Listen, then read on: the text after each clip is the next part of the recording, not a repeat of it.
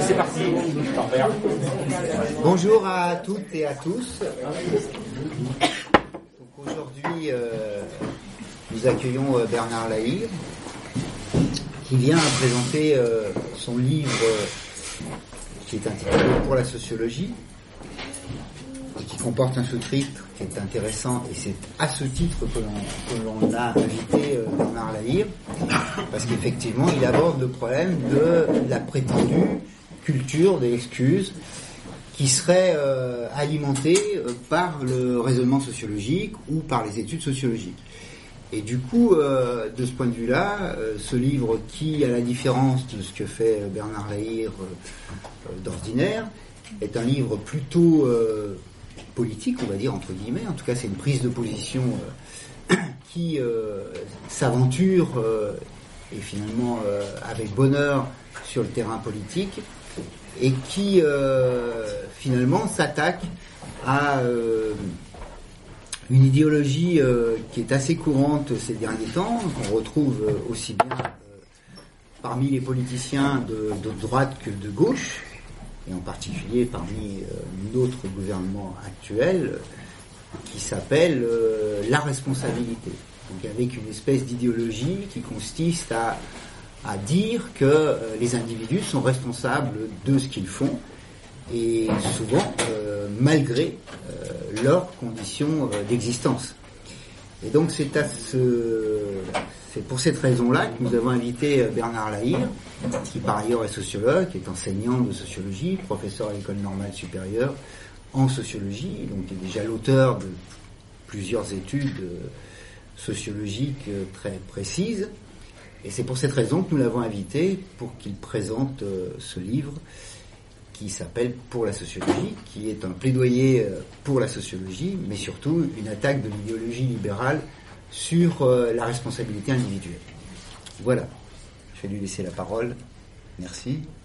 Alors, pour combien de temps à peu près Ouf. Trois heures. Bon, bah, vous annulez vos rendez-vous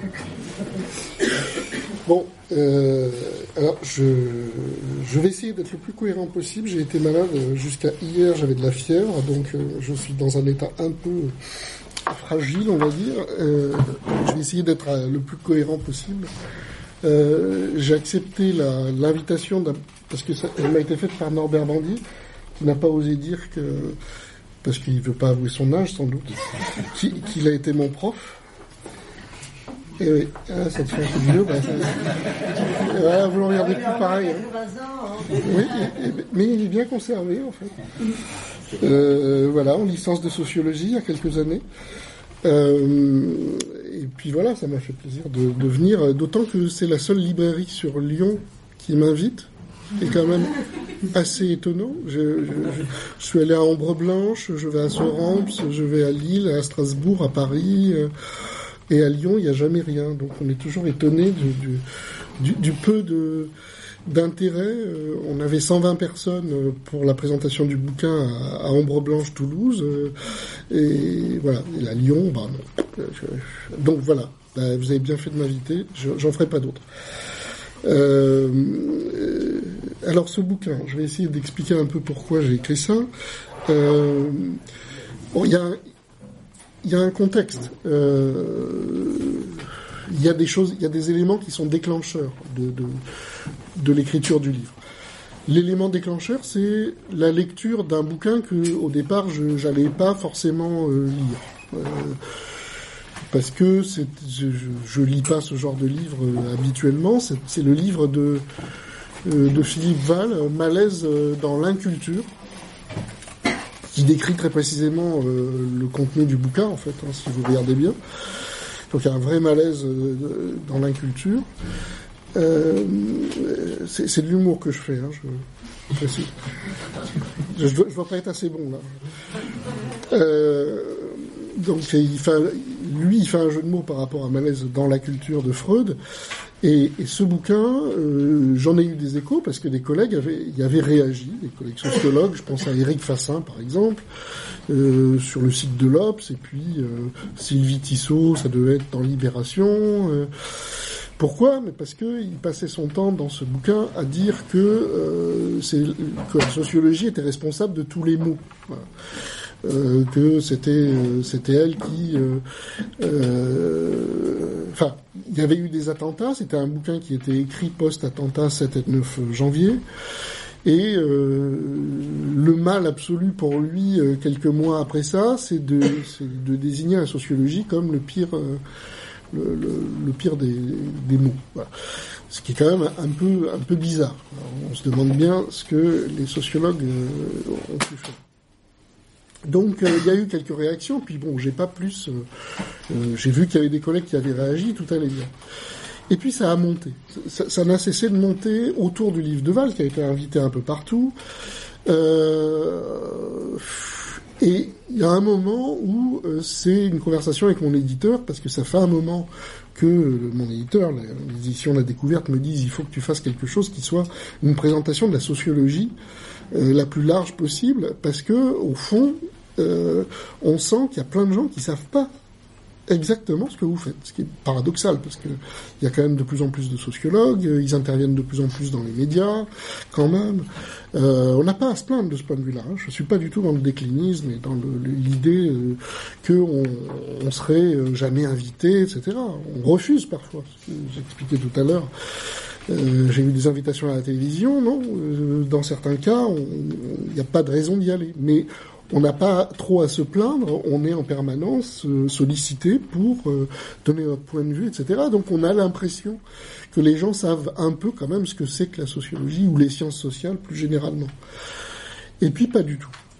Et dans les périodes post-attentat, on va dire, mais c'est pas que dans les dans les situations d'attentat, ça peut être euh, un grave, euh, enfin, je sais pas, un acte de délinquance, euh, des, des émeutes urbaines, on a des on a brûlé des voitures ici, on a tué, on a fait un horrible crime là, etc. Et là, vous voyez apparaître un thème qui est central dans le livre de, de Philippe Val, qui est le thème de l'excuse sociologique. Il y en a marre de l'excuse sociologique. Alors, euh, bon, ça veut dire que on, prend les sciences sociales comme des éléments qui viennent excuser les criminels, excuser les délinquants, excuser les, terroristes, etc., etc. Bon, euh, ça prouve qu'on ne comprend pas ce qu'on est en train de faire. Euh, et donc, je pense que euh, il faut savoir sortir de sa logique savante. Norbert rappelait tout à l'heure que je, je, fais essentiellement des bouquins savants, euh, même si j'essaye de, de, les écrire aussi clairement que celui-là. On me dit souvent, je suis très content qu'il ait écrit simplement, euh, mais parce que je l'ai écrit en enlevant des notes de bas de page, en étant le plus direct possible, en coupant les phrases et en enlevant des parenthèses, et, etc. Tout ce que je fais ordinairement, parce qu'il n'y a pas de raison d'être euh, simpliste en permanence. Mais bon, à un moment donné, je me suis dit, pour des élèves de terminale, je pensais très très concrètement que des, des, des profs de SES e pouvaient dès, dès, la première ou la seconde utiliser des extraits du bouquin. Euh, il faut penser très pratiquement sur les appropriations de nos textes. Et donc j'ai pensé à ça et, voilà, j'ai écrit ce, ce bouquin-là pour essayer de répondre à ces attaques euh, contre la sociologie et euh, dire au fond qu'est-ce que c'est que la sociologie? Bon.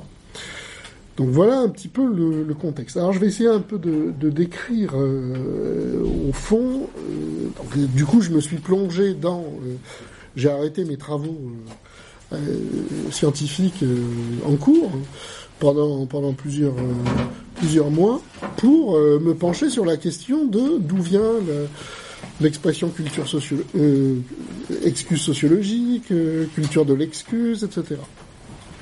Alors, j'ai pas fait un vrai travail d'historien, puisque le but c'était de, contre-argumenter par rapport à des arguments, mais pas nécessairement d'en faire l'analyse historique pour savoir qui le premier avait dit ça, etc.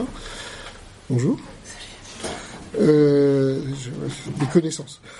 Euh, du coup, euh, voilà. Mais j'ai quand même repéré quelques petites choses. Et j'ai cité un certain nombre de, d'hommes politiques. Alors, on voit plutôt apparaître ça euh, aux États-Unis dans un premier temps, Euh, alors j'ai pris quelques extraits, mais j'ai dû en mettre que deux dans le bouquin. C'est Ronald Reagan et Barack Obama, parce que voilà, démocrates comme républicains ont des propos du même type. Donc euh, Reagan dit clairement euh, cette philosophie de gauche euh, qui nous dit que ce sont des conditions collectives, ce sont des causes collectives, etc., des causes sociales qui viennent expliquer la délinquance, les crimes, etc. ben voilà, c'en est, fini de ça, et il en appelle à la philosophie de la responsabilité. Bon. Donc il y a une philosophie de la responsabilité à droite qui s'oppose à une philosophie euh, de l'irresponsabilité finalement parce que on est censé en tant que sociologue diluer euh, les responsabilités dans des causes collectives. Bon, je reviendrai là-dessus. Hein. mais Obama, 30 ans après, quasiment, peut-être un peu moins, bon, vous verrez ça, dit quelque chose à, Bon, du, même type. bon, la, gauche, pourtant, c'est lui, hein, euh, dans ce pays. Ah ben, euh, ouais. Euh, bah, alors, c'est Bernie Sanders. Mais bon, en tout cas, Obama, qui est démocrate, dit devant une assemblée des gens de couleur aux États-Unis, il leur dit oui, je sais que vous avez plus de, vous aurez plus de chances enfin de chance, de probabilité plutôt, de chance statistique, de rencontrer du crime dans vos quartiers, de rencontrer la drogue, d'avoir du chômage, euh, etc., etc. Et ça, c'est la première partie. On se dit, ça commence bien. Bon, ils commencent à considérer que tous les gens ne vivent pas dans les mêmes, dans les mêmes situations, et que du coup, euh, leurs actes, il faut les référer aux conditions dans lesquelles ils vivent. Et puis, deuxième, deuxième partie, eh ben, il fait du Reagan. Il dit, mais ça n'empêche pas, ça, ne, justifie pas le fait que vous vous absentiez de l'école, vous ne travaillez pas. Il, il est vraiment euh, euh, là très centré sur le côté euh, scolaire, hein, puisqu'il s'adresse aussi aux jeunes, aux jeunes noirs notamment, et en leur disant rien ne justifie votre votre absentéisme scolaire, votre échec scolaire, etc. Votre destin est entre vos mains, et il répète à plusieurs reprise et il se fait applaudir. No excuse, no excuse, no excuse. Bon. Euh, donc, il pense bien que ce qu'il a dit avant, les conditions collectives qui euh, amènent des gens à vivre dans certaines situations et qui font que euh, dealer de la drogue euh, dans certains quartiers aux États-Unis, c'est normal. C'est pas, c'est pas un truc très. Voilà. Et donc si on commence à dire c'est de la responsabilité individuelle de chacun, de bah ouais, on comprend pas grand chose à ce qui se passe effectivement dans ces quartiers-là. Mais il y a une dénégation de ça pour dire mais vous avez votre destin entre vos mains. Et donc c'est la responsabilité individuelle et on considère que parler de conditions collectives, c'est excuser les gens. Alors on trouve ça aussi en, Angleterre, enfin au Royaume-Uni, et, même chose, hein, on a des discours de Cameron, euh, quand il y avait eu des émeutes en Angleterre, euh, où euh, il disait mais les émeutiers n'avaient pour seule motivation, la seule cause c'était la volonté de piller, la volonté de piller. Donc c'est uniquement la motivation et le choix, le choix de piller. Hein. Volonté, responsabilité, choix, décision personnelle, etc. Vous avez comme ça une liste de mots euh, qui renvoient l'individu à un choix en toute conscience, au libre arbitre, euh, on va y venir petit à petit, mais voilà, vous avez euh, cette, cette idée-là. Et en France, eh ben, on a plutôt un thème au départ de droite, et euh, même d'extrême, enfin, d'extrême droite, utilisé beaucoup par l'extrême droite. Si vous tapez sur Twitter euh, culture de l'excuse, vous verrez d'abord apparaître des, choses, euh, des, des, des, tweets de Marine Le Pen ou de, ou de tel ou tel cadre du Front National, etc. après, vous, vous, tombez sur les gens de droite. vous avez beaucoup de drapeaux français d'un coup hein, qui apparaissent avec des flammes, des trucs un peu peur. Et, voilà, c'est ça qui apparaît le, plus. Euh, avec ces dernières années, c'était euh, contre Christine Taubira, euh, laxisme, culture de l'excuse, etc. Donc Taubira, c'était vraiment la représentante de la culture de l'excuse pour l'extrême droite. Euh, mais, mais, euh, c'est un thème de droite, pas simplement d'extrême droite, et c'est un thème qui a été euh, adopté par le Parti socialiste à la fin des années 90. Alors, il y a déjà des collègues qui ont travaillé là-dessus, sur le, ce qu'on a appelé, appelé, le tournant sécuritaire du PS lors du colloque de Villepinte, mais qui a sans doute été précédé par d'autres choses, parce que là, il y a eu vraiment un tir groupé fin des années 90, je cite dans le bouquin euh, deux, trois occurrences, Jospin, Guigou et je ne sais qui. Bon, les, les propos, là, sont du même type. Hein. C'est, euh, nous avons été un peu trop euh, naïfs, d'une certaine façon, alors on vous ramène toujours au principe de réalité. Les gens sérieux, c'est toujours un principe de réalité, le réalisme. faut être réaliste. la prévention, c'est bien, mais la répression... c'est pas mal non plus, et puis c'est mieux maintenant, hein, si on a bien compris.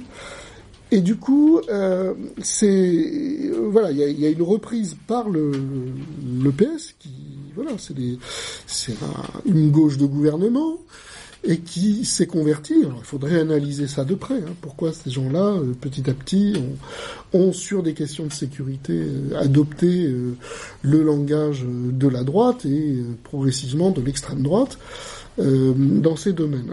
Euh, donc culture de l'excuse en permanence. Hein.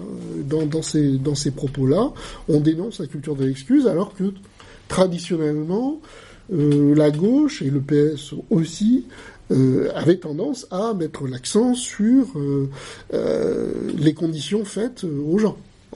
Dans quelles conditions on vit et, à quoi ça conduit les, enfin, ça, ça, mène à quoi? Quel type de comportement on, on, se développe Sur quoi vit la, la délinquance Qu'est-ce que c'est qu'un acte qui consiste à brûler des bagnoles euh, Qu'est-ce que c'est que ces interactions entre les policiers et euh, les jeunes de, ces de ces banlieues, euh, voilà, euh, etc. Dans quelles conditions ça se fait. Si tout le monde avait du boulot, si les gens étaient respectés, si etc. Ils auraient certainement pas, enfin ils auraient autre chose à foutre qu'aller brûler des bagnoles, surtout de leur voisins, parce que la plupart du temps, c'est ils le font entre eux, ce qui est quand même. On aurait juste envie, comme disait Bourdieu à une époque, de leur conseiller d'aller brûler les voitures des bourgeois ailleurs. Alors c'est enregistré. Je suis désolé, je devrais pas dire des choses pareilles. Mais euh, comment? Oui, bah c'est Bourdieu qui l'a dit, donc je suis très tranquille. Et on peut lui faire des procès, il est tranquille. Euh, donc voilà, euh, donc il y a eu un tournant euh, sécuritaire dans les années 90 et bon, si vous voulez, je vais arrêter là du côté un peu historique, mais on, a toujours le même système depuis euh, depuis une bonne euh, vingtaine d'années. Oui, on a des situations où des émeutes, un crime assez horrible, des attentats terroristes, etc euh, sont commis suit immédiatement des prises de position politiques qui sont extrêmement fermes. Et j'allais dire que les prises de position ont, euh, enfin, ont, pris euh, un degré de fermeté de plus en plus grand. Alors, je ne sais pas si vous vous rappelez le il faut terroriser les terroristes de, de Charles Pasqua. Vous êtes trop jeune. Il faudrait que je fasse avec l'accent terroriser les terroristes. Euh, voilà, avec l'accent de Marseille, ça, fait encore plus. Euh, euh, mais bon, l'idée, il y a des terroristes. bah, nous, on va être, on va terroriser les terroristes. C'est une manière de dire aux gens, n'ayez pas peur. nous, on est là. Papa s'en occupe, parce que c'est ça. C'est une autorité. Tu n'as pas, tu n'as pas peur. Vous n'avez pas avoir peur. On va être plus dur que les gens qui nous ont fait ça, etc. Et c'est un discours extrêmement euh, voilà, viriliste, très fort, très. Euh, c'est Nicolas Sarkozy qui parle de nettoyer au karcher. Bon, ce qui suppose qu'il y a des poches de saleté ou d'impureté, et on va nettoyer. Je reviendrai sur ces logiques hein, qui amènent à penser en termes de nettoyage, d'enlever les choses qui ne vont pas, de retirer des gens, etc. Euh, et je pense que si on analysait de près un peu ces séquences, on verrait que le temps euh, parce qu'on peut comprendre que des autorités politiques, quand vous êtes président de la République ou euh, Premier ministre, vous n'avez pas sorti d'un attentat dire non, tout va bien. Euh, voilà. Donc on comprend, à limite, que on pourrait même leur concéder ça, en disant c'est leur fonction, ils sont obligés de dire on va faire tout ce qui est possible pour que ça se reproduise pas, etc. Bon, ok. Mais le, temps de, comme ça très dures euh, augmente euh, au cours, euh, au cours de, de, ces 15 dernières années. On a de plus en plus de prises de parole extrêmement dures et donc qui mettent l'accent sur le côté répressif.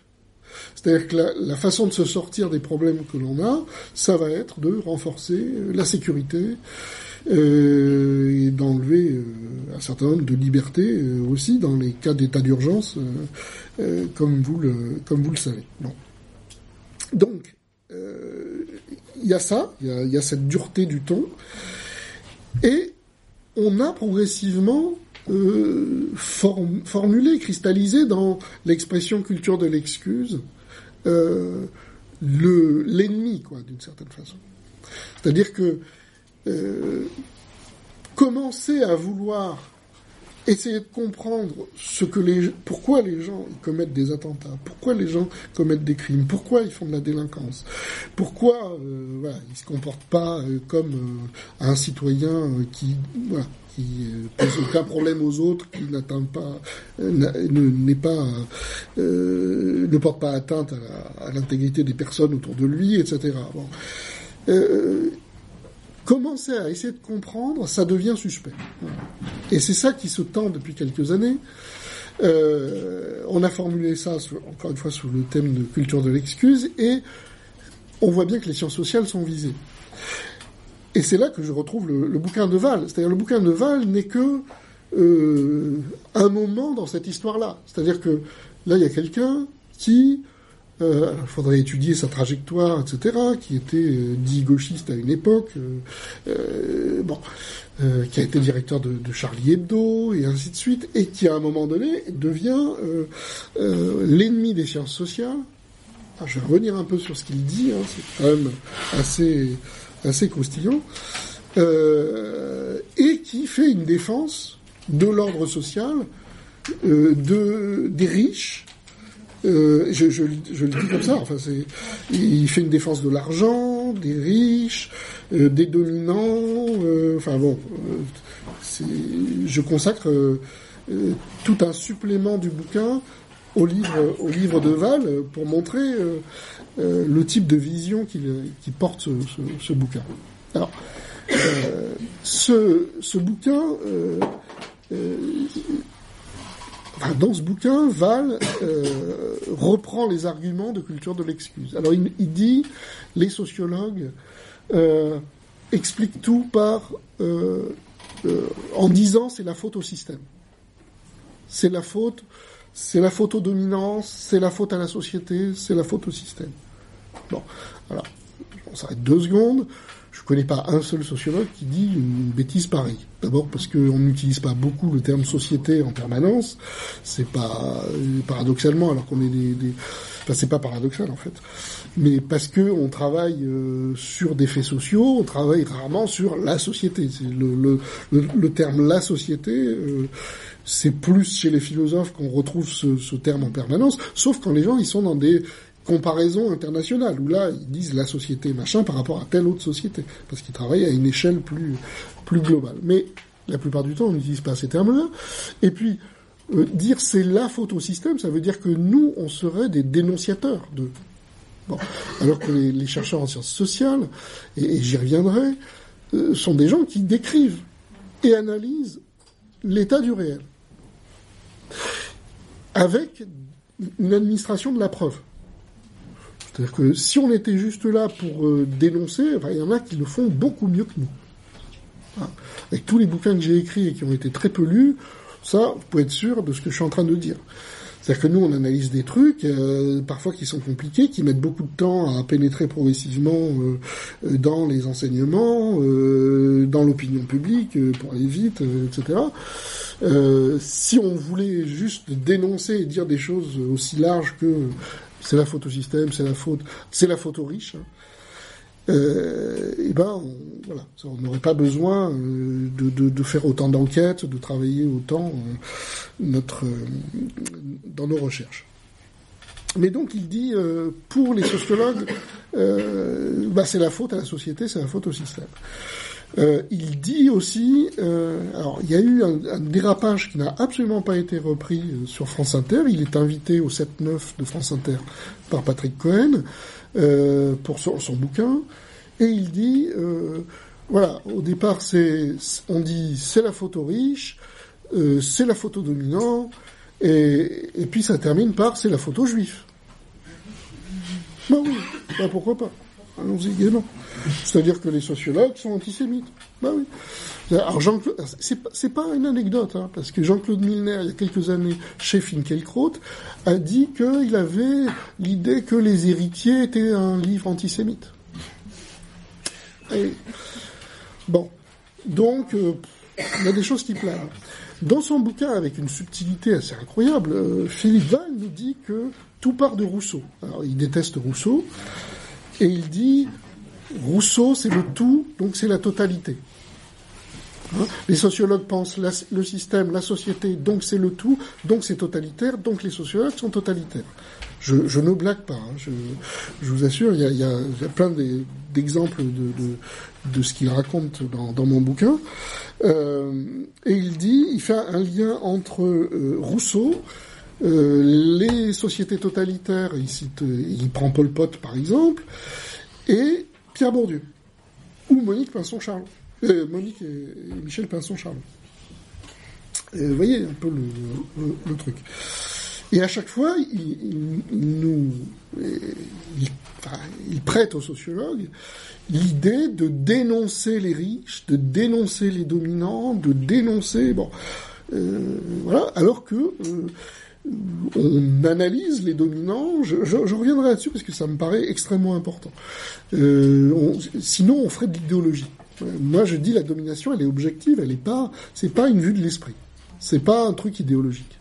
Mais quand on parle de domination, il y a des gens qui nous disent vous faites de l'idéologie. Bon, c'est autre chose. Euh, la domination, ça se prouve, ça se montre, ça se démontre, et les sociologues l'ont démontré. Alors ça, là-dessus, euh, s'il y a des gens contre, euh, je serai là. non, mais parce que voilà, euh, je, je, sais que c'est des, des, sujets euh, un peu, euh, ouais, euh, un peu tendus et que les, gens finissent par penser que domination c'est un terme politique. Oui, c'est un terme politique aussi, mais alors, vu que j'y suis, plutôt que de l'oublier après, si vous voulez, domination, euh, vous pouvez très bien faire une très belle sociologie de la domination et penser que c'est très bien la domination. Ben oui.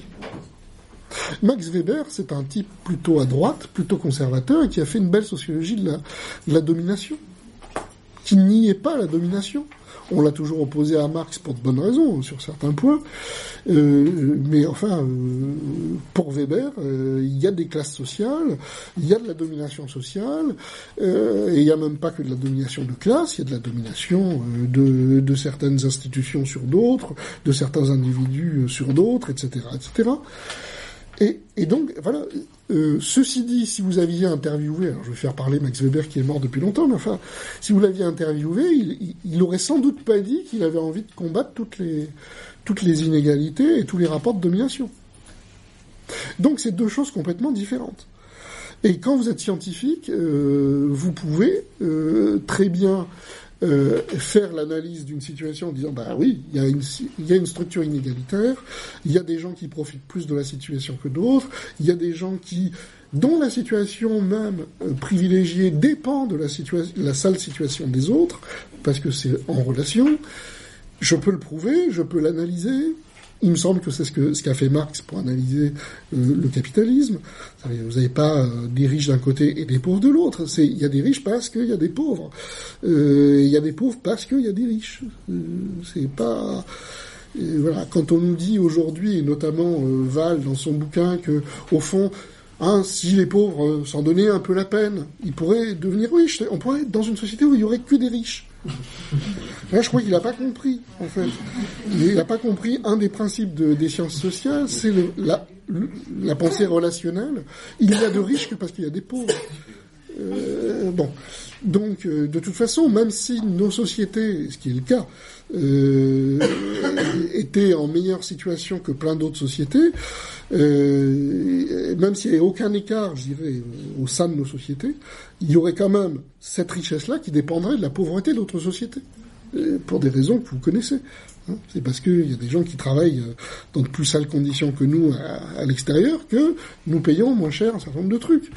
Nous sommes en lien en permanence avec des gens qui sont à l'autre bout de la planète et qui euh, euh voilà. Donc c'est relationnel, euh, etc.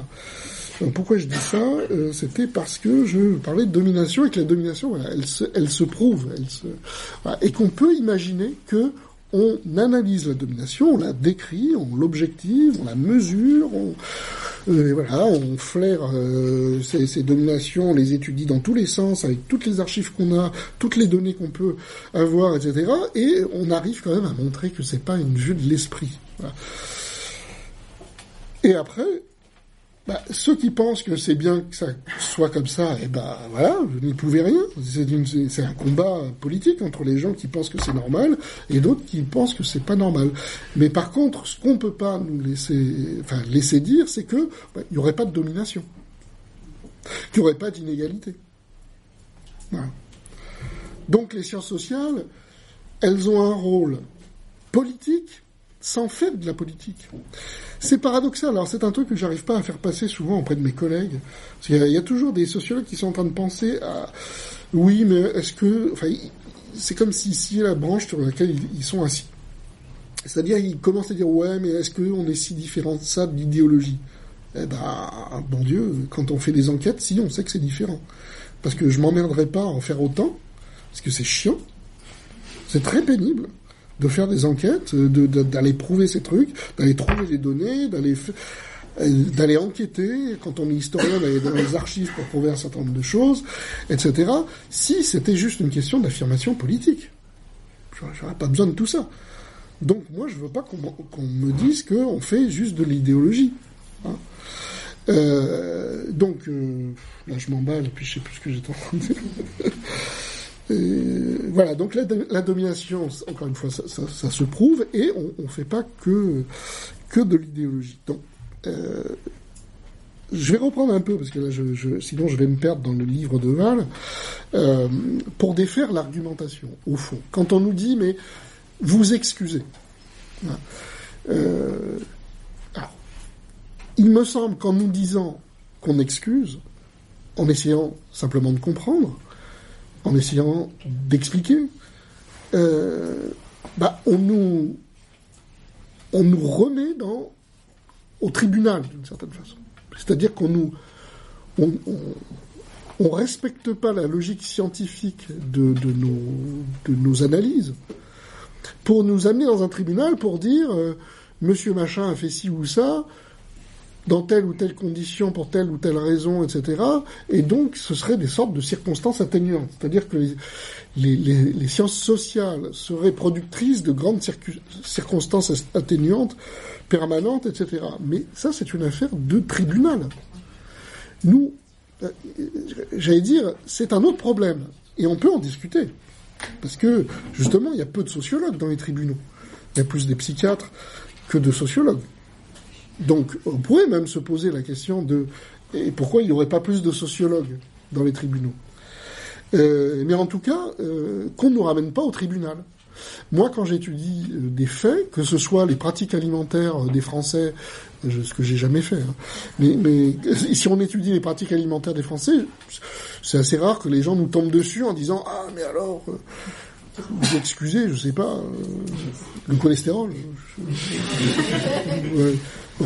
Euh, bah, en même temps, on pourrait nous tomber dessus un jour, euh, voilà, en disant, ben oui, mais enfin, les, gens sont responsables du trou de la sécurité sociale parce qu'ils mangent n'importe quoi, et vous, vous expliquez que c'est les conditions dans lesquelles ils vivent qui amènent à, manger ce qu'ils mangent et tout ça, donc vous excusez, donc on n'est peut-être pas sorti de l'auberge, hein, avec l'imagination politique actuelle, mais quand on travaille sur des choses comme ça, ben voilà, on essaye de comprendre pourquoi les gens font ce qu'ils font pourquoi ils pensent ce qu'ils pensent, pourquoi ils ont ces goûts-là, pourquoi ils, pourquoi ils, ont ces choix-là?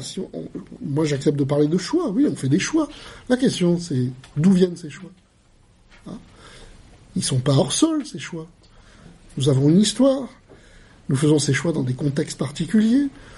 Euh, c'est toujours facile de parler de choix quand euh, on parle depuis sa position de privilégié. Euh, euh, voilà. vous imaginez quelqu'un, quand on vous dit euh, chacun a son destin entre les mains. Voilà. Alors vous pensez à quelqu'un qui qui naît, bah, je sais pas, en fin fond de la Chine la plus pauvre, dans un milieu paysan, la probabilité d'arriver à Harvard est très faible. Voilà. Je dis ça. Voilà comme ça, pour juste faire penser que si vous naissez, euh, comme disait le chanteur, hein, euh, je sais plus d'ailleurs ce qu'il disait, mais il disait, euh, on choisit pas sa famille. Voilà. Et ben oui, vous choisissez pas votre famille, vous êtes né dans un milieu, dans une société, dans une époque de vie. Vous avez eu la chance de pas naître en pleine, euh, en plein choléra ou peste noire, ou je sais pas quoi, au Moyen Âge. Et voilà, bah, il y a des gens qui naissent dans des sociétés euh, qui euh, sont extrêmement pauvres, euh, où la chance de rester en vie au-delà de 30 ans ou 40 ans est très faible, où le taux de mortalité est très fort, où l'alphabétisation est très forte, etc. C'est quoi votre destin en main? Ça veut dire quoi? Ah bah si, qui veut peu, hein Bien sûr, bah voilà. Et ça, c'est des gens dont, et si vous analysez leurs propriétés, qui ont tout eu au berceau la plupart du temps, ou qui sont dans des situations où, euh, bon, ils ont pu euh, parfois connaître une ascension sociale, mais parce qu'il y a des réseaux euh, d'aide scolaire, sociale, des, politiques sociales, que souvent après les gens qui ont connu ces, ces, ces, ces histoires de transfuges, de sortie de leur classe, quand ils, quand ils passent à droite et au gouvernement, etc., ils détruisent tous les trucs qui ont rendu possible ce que même, ce, ce, dont ils ont bénéficié eux-mêmes. Parce qu'il y a aussi des cas de gens qui, euh, ils viennent pas tous des milieux les plus huppés. Il y en a aussi quelques-uns qui viennent d'autres milieux, mais euh, bon, ils se rendent même pas compte de ce dont ils ont bénéficié pour euh, arriver à, être ce qu'ils sont.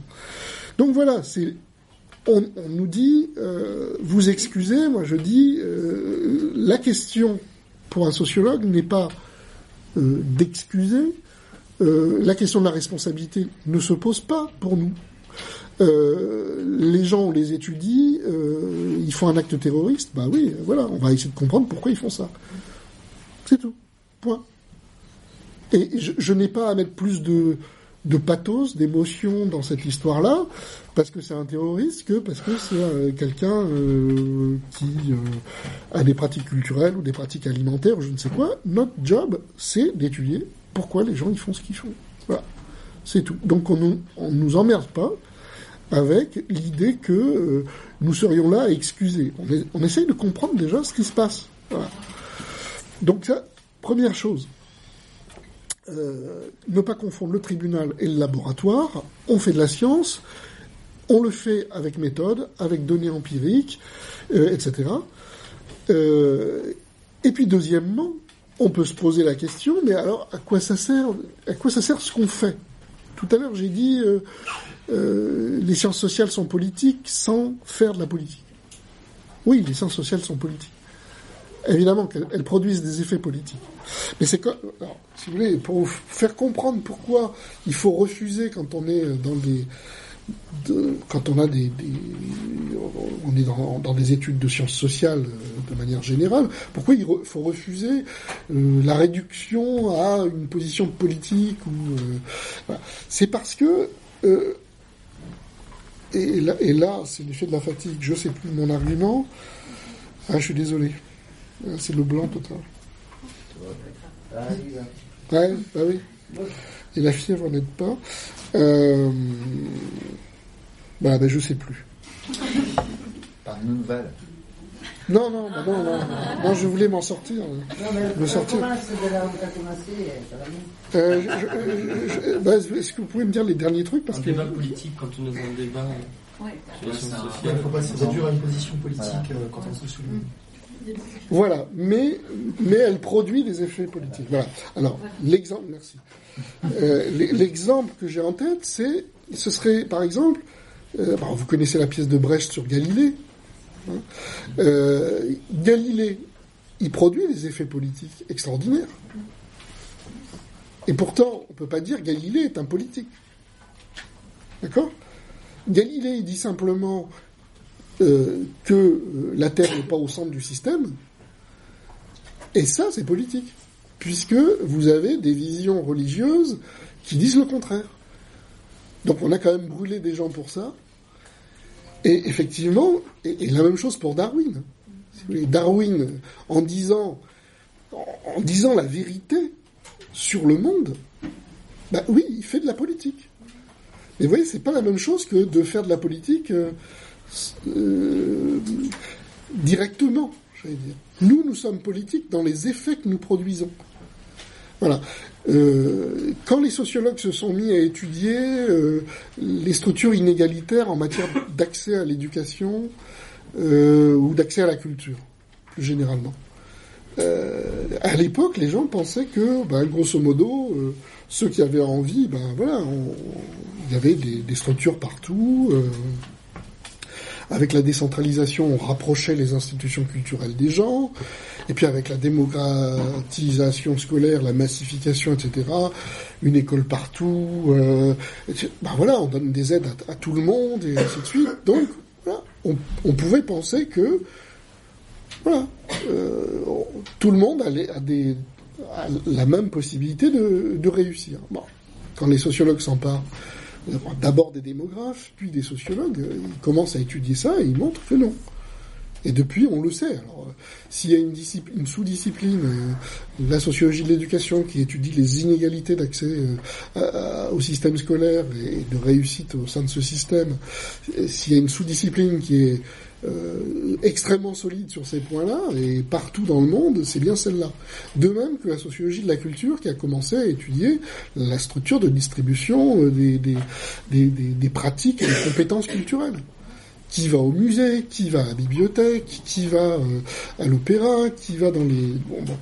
Et, ben voilà, on, sait que euh, la probabilité est, beaucoup plus grande de- d'aller, de fréquenter ces lieux-là quand on a des ressources culturelles, quand ses parents en avaient, et ainsi de suite. Donc c'est ça la réalité. Et ça produit des effets politiques de connaître la vérité. Donc ça, c'est très important d'avoir ça en tête. Parce qu'il faut respecter cette réalité. Après, les gens, il y a des gens de droite qui peuvent nous dire, ah oui, oui, je la connais, la réalité, et elle est très bien comme ça. Hein? L'ordre social n'a pas à être, euh, pas être modifié. Mais en tout cas, euh, la plupart du temps, c'est pas ce qu'ils disent quand même. Hein? Ça, veut dire que c'est l'hommage du vice, enfin que le, le, le vice rend à la vertu, comme on dit. C'est-à-dire qu'on évoque toujours l'égalité, on évoque toujours la démocratisation, on évoque toujours ces choses-là.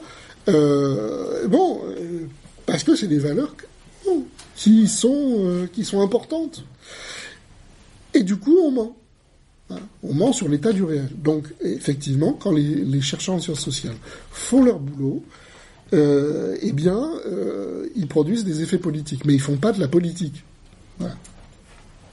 Produisent des effets politiques, mais pas, ils font pas de la politique.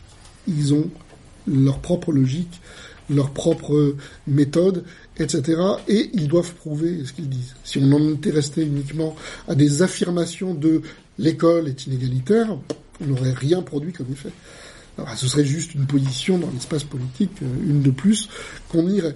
Là, on peut dire à des gens qui nous disent ah mais c'est pas vrai, il n'y a pas d'inégalité, etc. Ce qui peut arriver dans certains débats où je sais pas, j'avais entendu euh, François Bayrou à une époque qui était ministre de l'Éducation dire on sait que euh, les enfants réussissent moins bien à l'école pour des raisons de méthode plutôt que euh, de, re- de ressources familiales.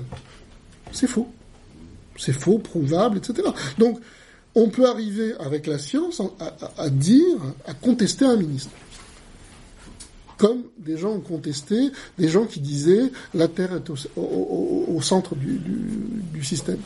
Voilà, c'est tout. Alors, un dernier mot que je, voudrais dire, c'est sûr, euh, au fond, à quoi ça sert de faire des sciences sociales euh, par rapport à ces questions euh, de délinquance, de criminalité, de terrorisme, etc. À quoi, à quoi ça sert au fond? Parce que au fond, nous, notre programme, c'est d'essayer de comprendre.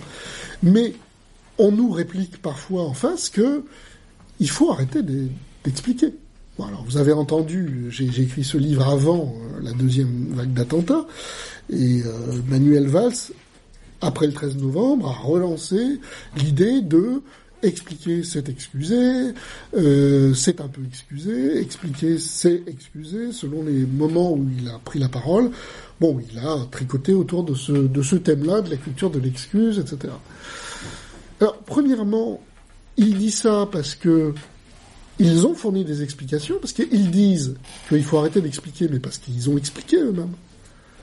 Hein Vous avez entendu des tonnes d'explications. Dans les médias, on a dit c'est des attentats contre le mode de vie français. Alors, il faudra m'expliquer pourquoi c'est un attentat contre le mode de vie français quand il y a plus d'attentats des mêmes organisations dans des pays arabes. Parce que la réalité, c'est ça. C'est qu'il y a plus de morts dans, des sociétés arabes musulmanes. Donc, euh, voilà, on peut se dire, euh, le mode de vie français, euh, pas si simple. On nous dit, c'est un choc de civilisation. On nous dit, c'est-à-dire qu'ils ont apporté des, explications. Et ils veulent pas en- entendre parler d'autre chose. Et une fois qu'on a dit quelques mots d'explication, le plus important, c'est quoi? Ben, C'est de dire, pas pour eux, hein, c'est de dire on va, on va faire la guerre contre euh, l'État islamique et on va attraper tous les gens qui, sur notre territoire, sont euh, radicalisés, euh, en voie de faire des attentats ou je ne sais quoi. Voilà ce qu'on nous dit. Donc, on voit bien que les deux choses qu'on nous propose, c'est la destruction, faut faire la guerre, ou la mise à l'écart, c'est la prison. Enfin, vous avez remarqué que pour le moment, peu de gens en prison, on les a surtout tués. Avec des écarts, je ne sais pas si vous avez lu l'article de Mediapart, mais quand vous tirez 5000 balles et que vous avez en face euh, 12 euh, pauvres euh, cartouches. euh, Bon, euh, voilà. Bon. On peut s'interroger sur, ces situations-là. Mais en tout cas, en tout cas, voilà ce qu'on nous dit. Euh, la solution, c'est la mise à l'écart ou la destruction. Alors, euh, ça va me permettre de revenir sur le nettoyer euh, au Karcher. Hein. C'est que, au fond, on se rend compte, il faut rentrer dans la logique des gens qui sont en train de nous parler là. Ils, nous disent au fond que la société est un truc qui est assez figé. Et il y a des gens à l'intérieur de cette société, il y a des individus qui sont porteurs du mal. Il y a des délinquants, il y a des criminels, il y a des terroristes. Et, eux, ils sont responsables euh, de, nos malheurs. Alors, si vous voulez, à un degré, euh, enfin, euh, le plus concret possible, si on veut nous faire dire que les terroristes sont responsables des attentats, euh, ouais, on peut être d'accord. Hein. C'est les terroristes qui ont commis l'attentat, ça va. On n'est pas stupide totalement. hein. Euh, oui, il y a des gens qui ont commis ces attentats, il y a des gens qui commettent des crimes, etc. Mais est-ce que les gens qui sont là, la question est de savoir les repérer et les retirer de la circulation et après ça ira mieux? C'est l'idée que il y a une structure qui est, globalement euh, saine, hein, on va dire ça comme ça, et qu'il y a des poches d'infection et qu'il faut nettoyer ces poches. Et une fois qu'on aura réussi à faire ça, ça prendra peut-être du temps, hein, on va peut-être augmenter le nombre de, mois d'état d'urgence et ainsi de suite, on arrivera à nettoyer tout ça. Si on est très vigilant, euh. Et on retire. Et on met en prison, et on détruit, on tue, etc. Bon.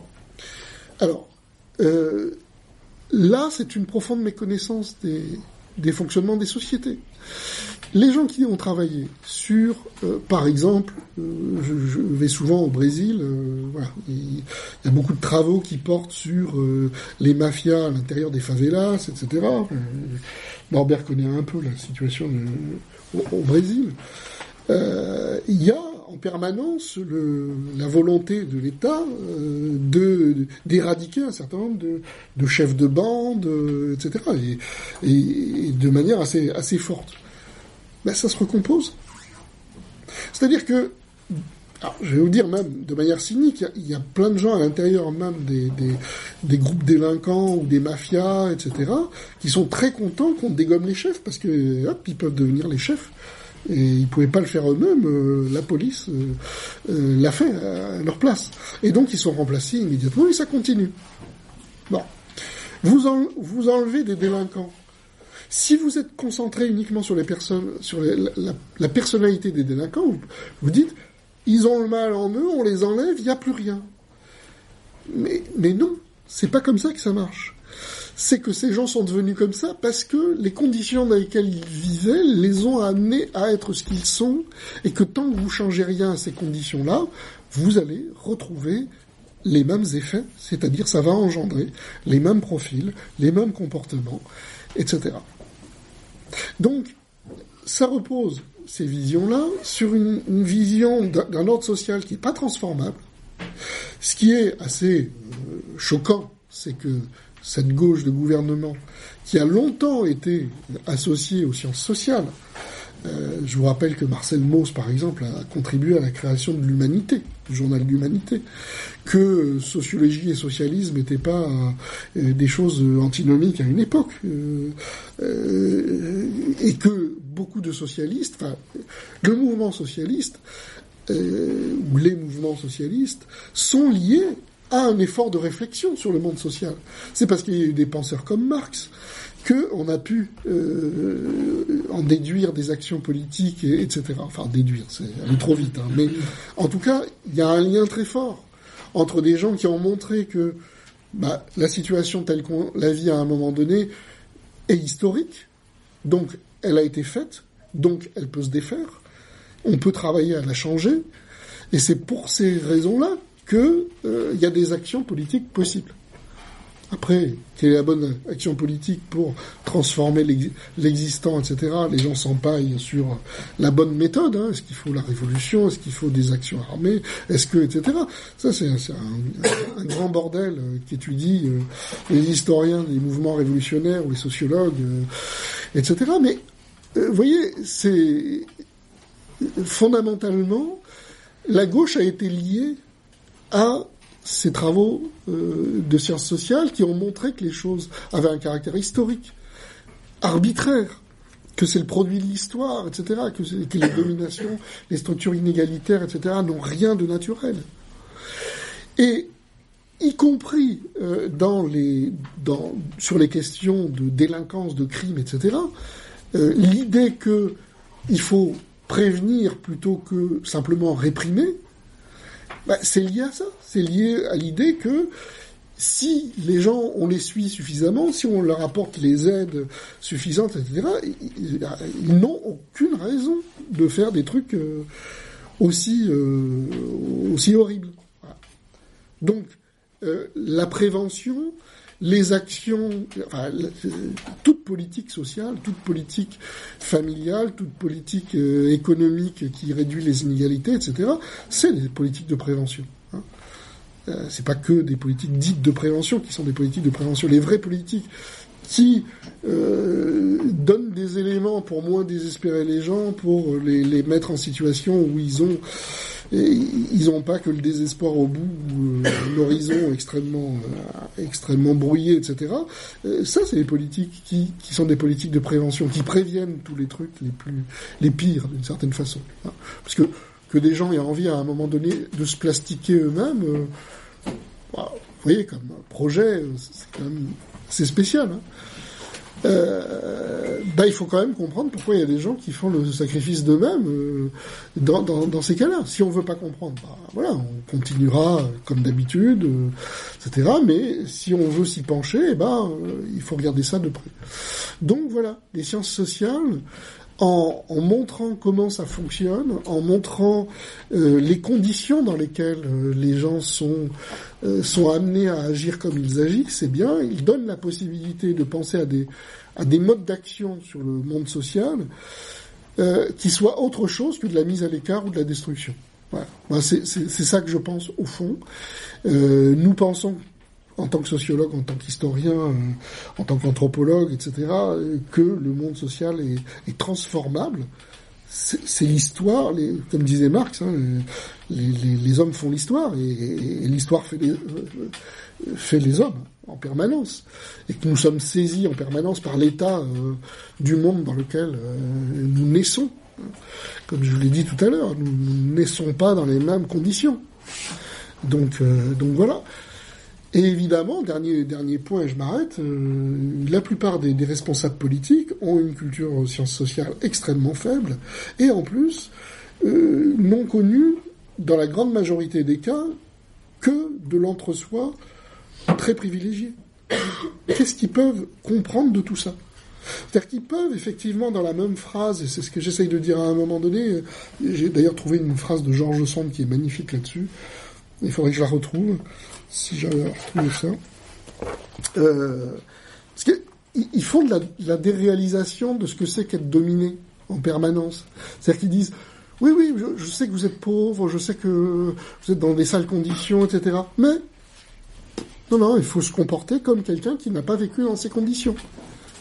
Comme les autres qui euh, sont aidés depuis leur naissance. Quoi. Hein. Bon.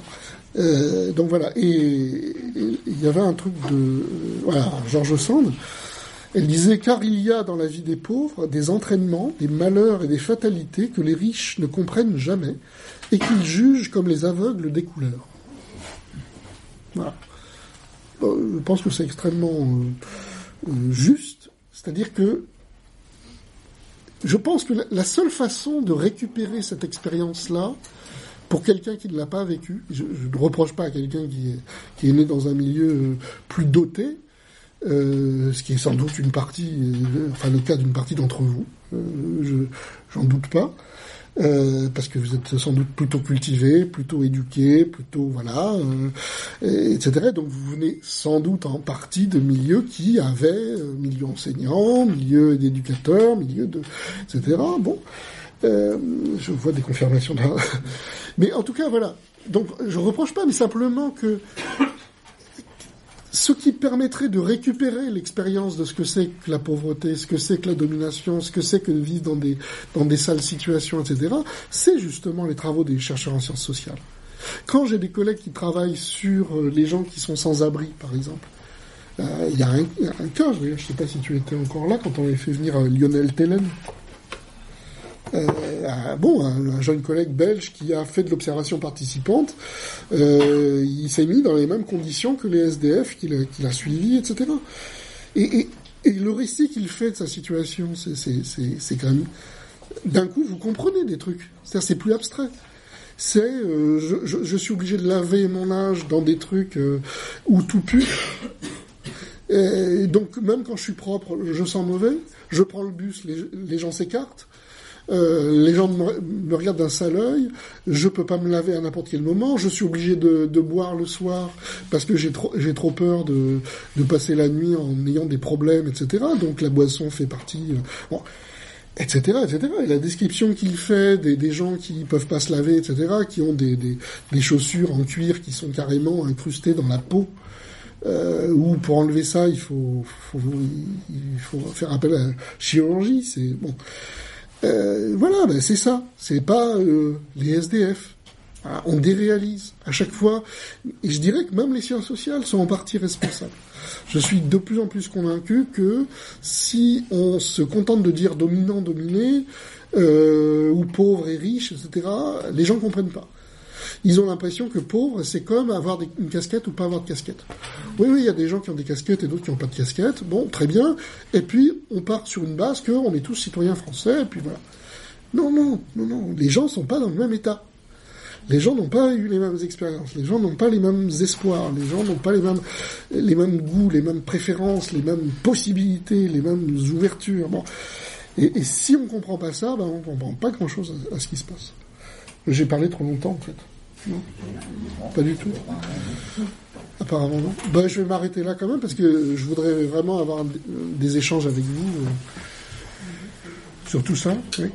Oui, vous avez bien décrit euh, la lutte entre, euh, entre les sciences sociales et, le politique pour le monopole de l'explication du, du social. Ma question c'est est-ce que dans notamment la sociologie, avec euh, des, euh, des chercheurs qui, euh, qui, remettent en- un peu en doute la scientificité de, la sociologie, qui se, disent postmoderne. Ou même moi, dans, dans mon quotidien, bon, c'est plus des anthropologues, mais on, nous bassine sur la possibilité de l'objectivité, de la neutralité, de... Enfin, qu'est-ce, que, qu'est-ce que ça vous évoque?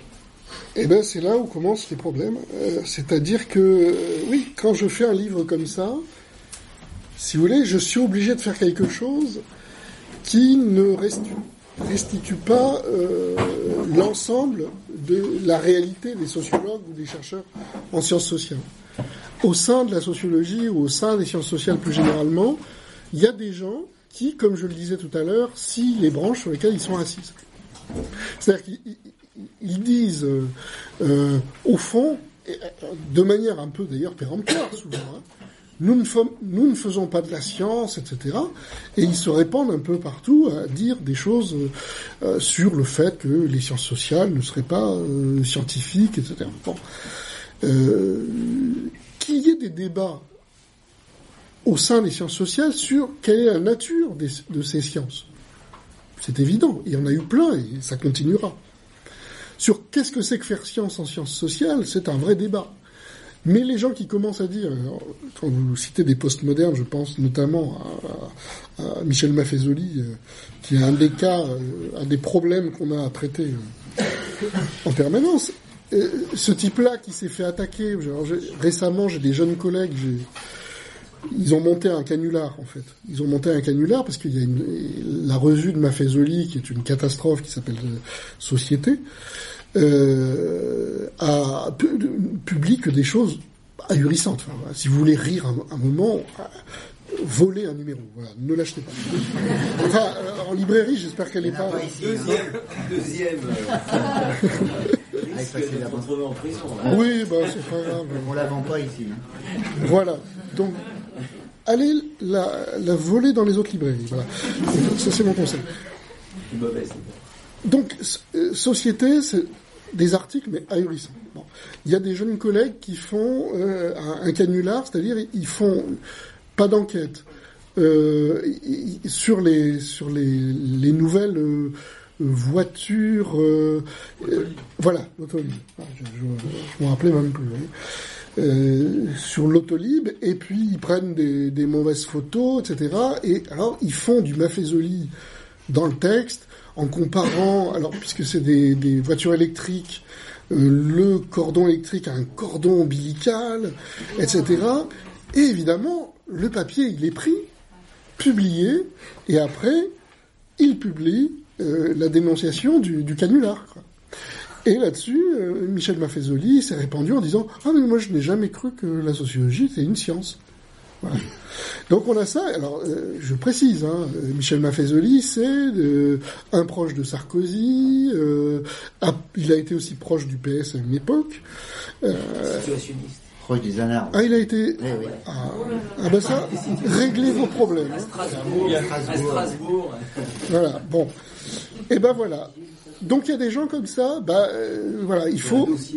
Euh, ce que je peux vous dire, c'est que par exemple, dans dans la sociologie euh, contemporaine, et pourtant il y a plein de choses euh, qu'on peut discuter, etc.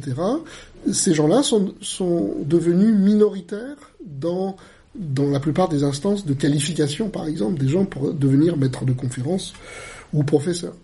Hein. Il y a eu quelques scandales, je, je pourrais raconter des choses, mais euh, euh, voilà.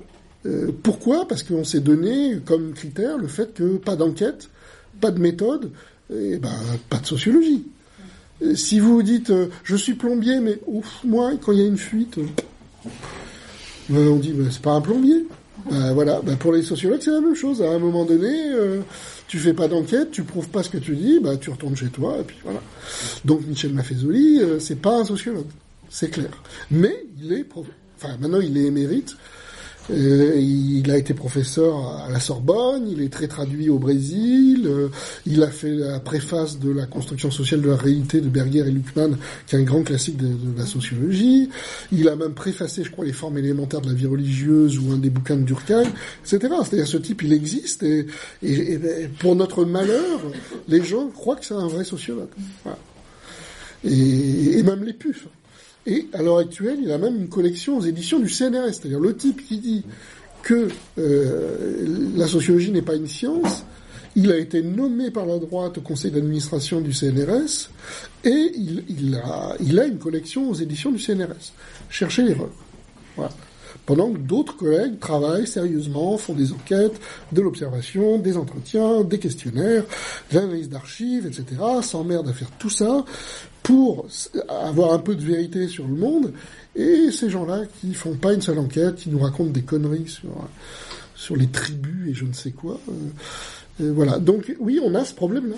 On a un problème avec les gens qui veulent. euh, euh. Après, on peut discuter sur qu'est-ce que c'est que faire science. Euh, Il y a déjà des collègues qui, par rapport à ce bouquin-là, disent oui, c'est quand même un peu positiviste. Oui, quand je me mets à comparer Galilée avec les sciences sociales, oh, mais non, quand même. Mais quoi? Je, vois pas pourquoi on, on- ferait pas ces comparaisons. C'est-à-dire d'un coup, on est suspecté de quand même en faire un peu trop, d'être un peu positiviste et tout ça.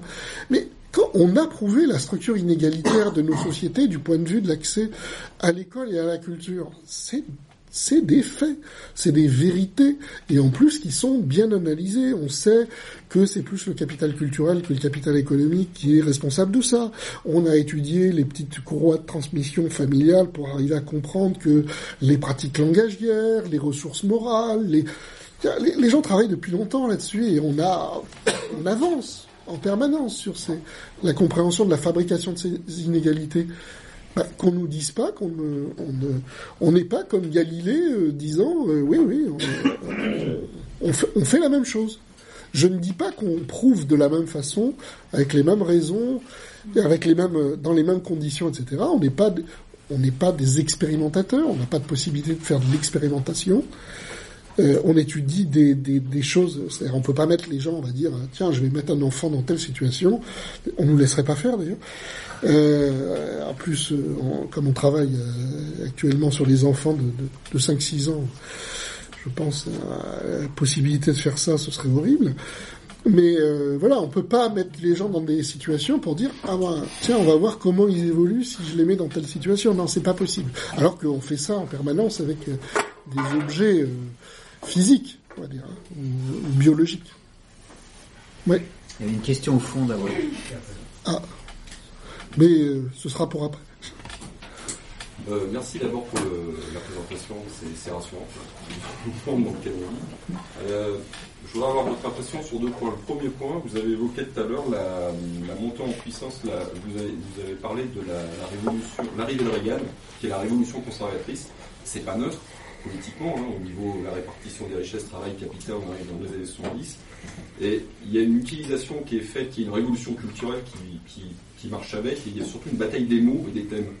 Euh, la notion de liberté, qui est par exemple la, liberté, c'est la liberté d'entreprendre. Euh, les sciences sociales, quand on les sciences sociales, forcément, c'est taxé de surdéterminisme, donc ça nie la liberté. En gros, ça veut dire ça, parce que tout ça est dit en, filigrane. Moi, je voudrais a- avoir votre impression au, au niveau du monde euh, universitaire. Les gens dont vous parlez, bon, moi je suis pas universitaire, donc je connais pas ce, ce monsieur là dont vous parlez, sociologue. C'est très bien.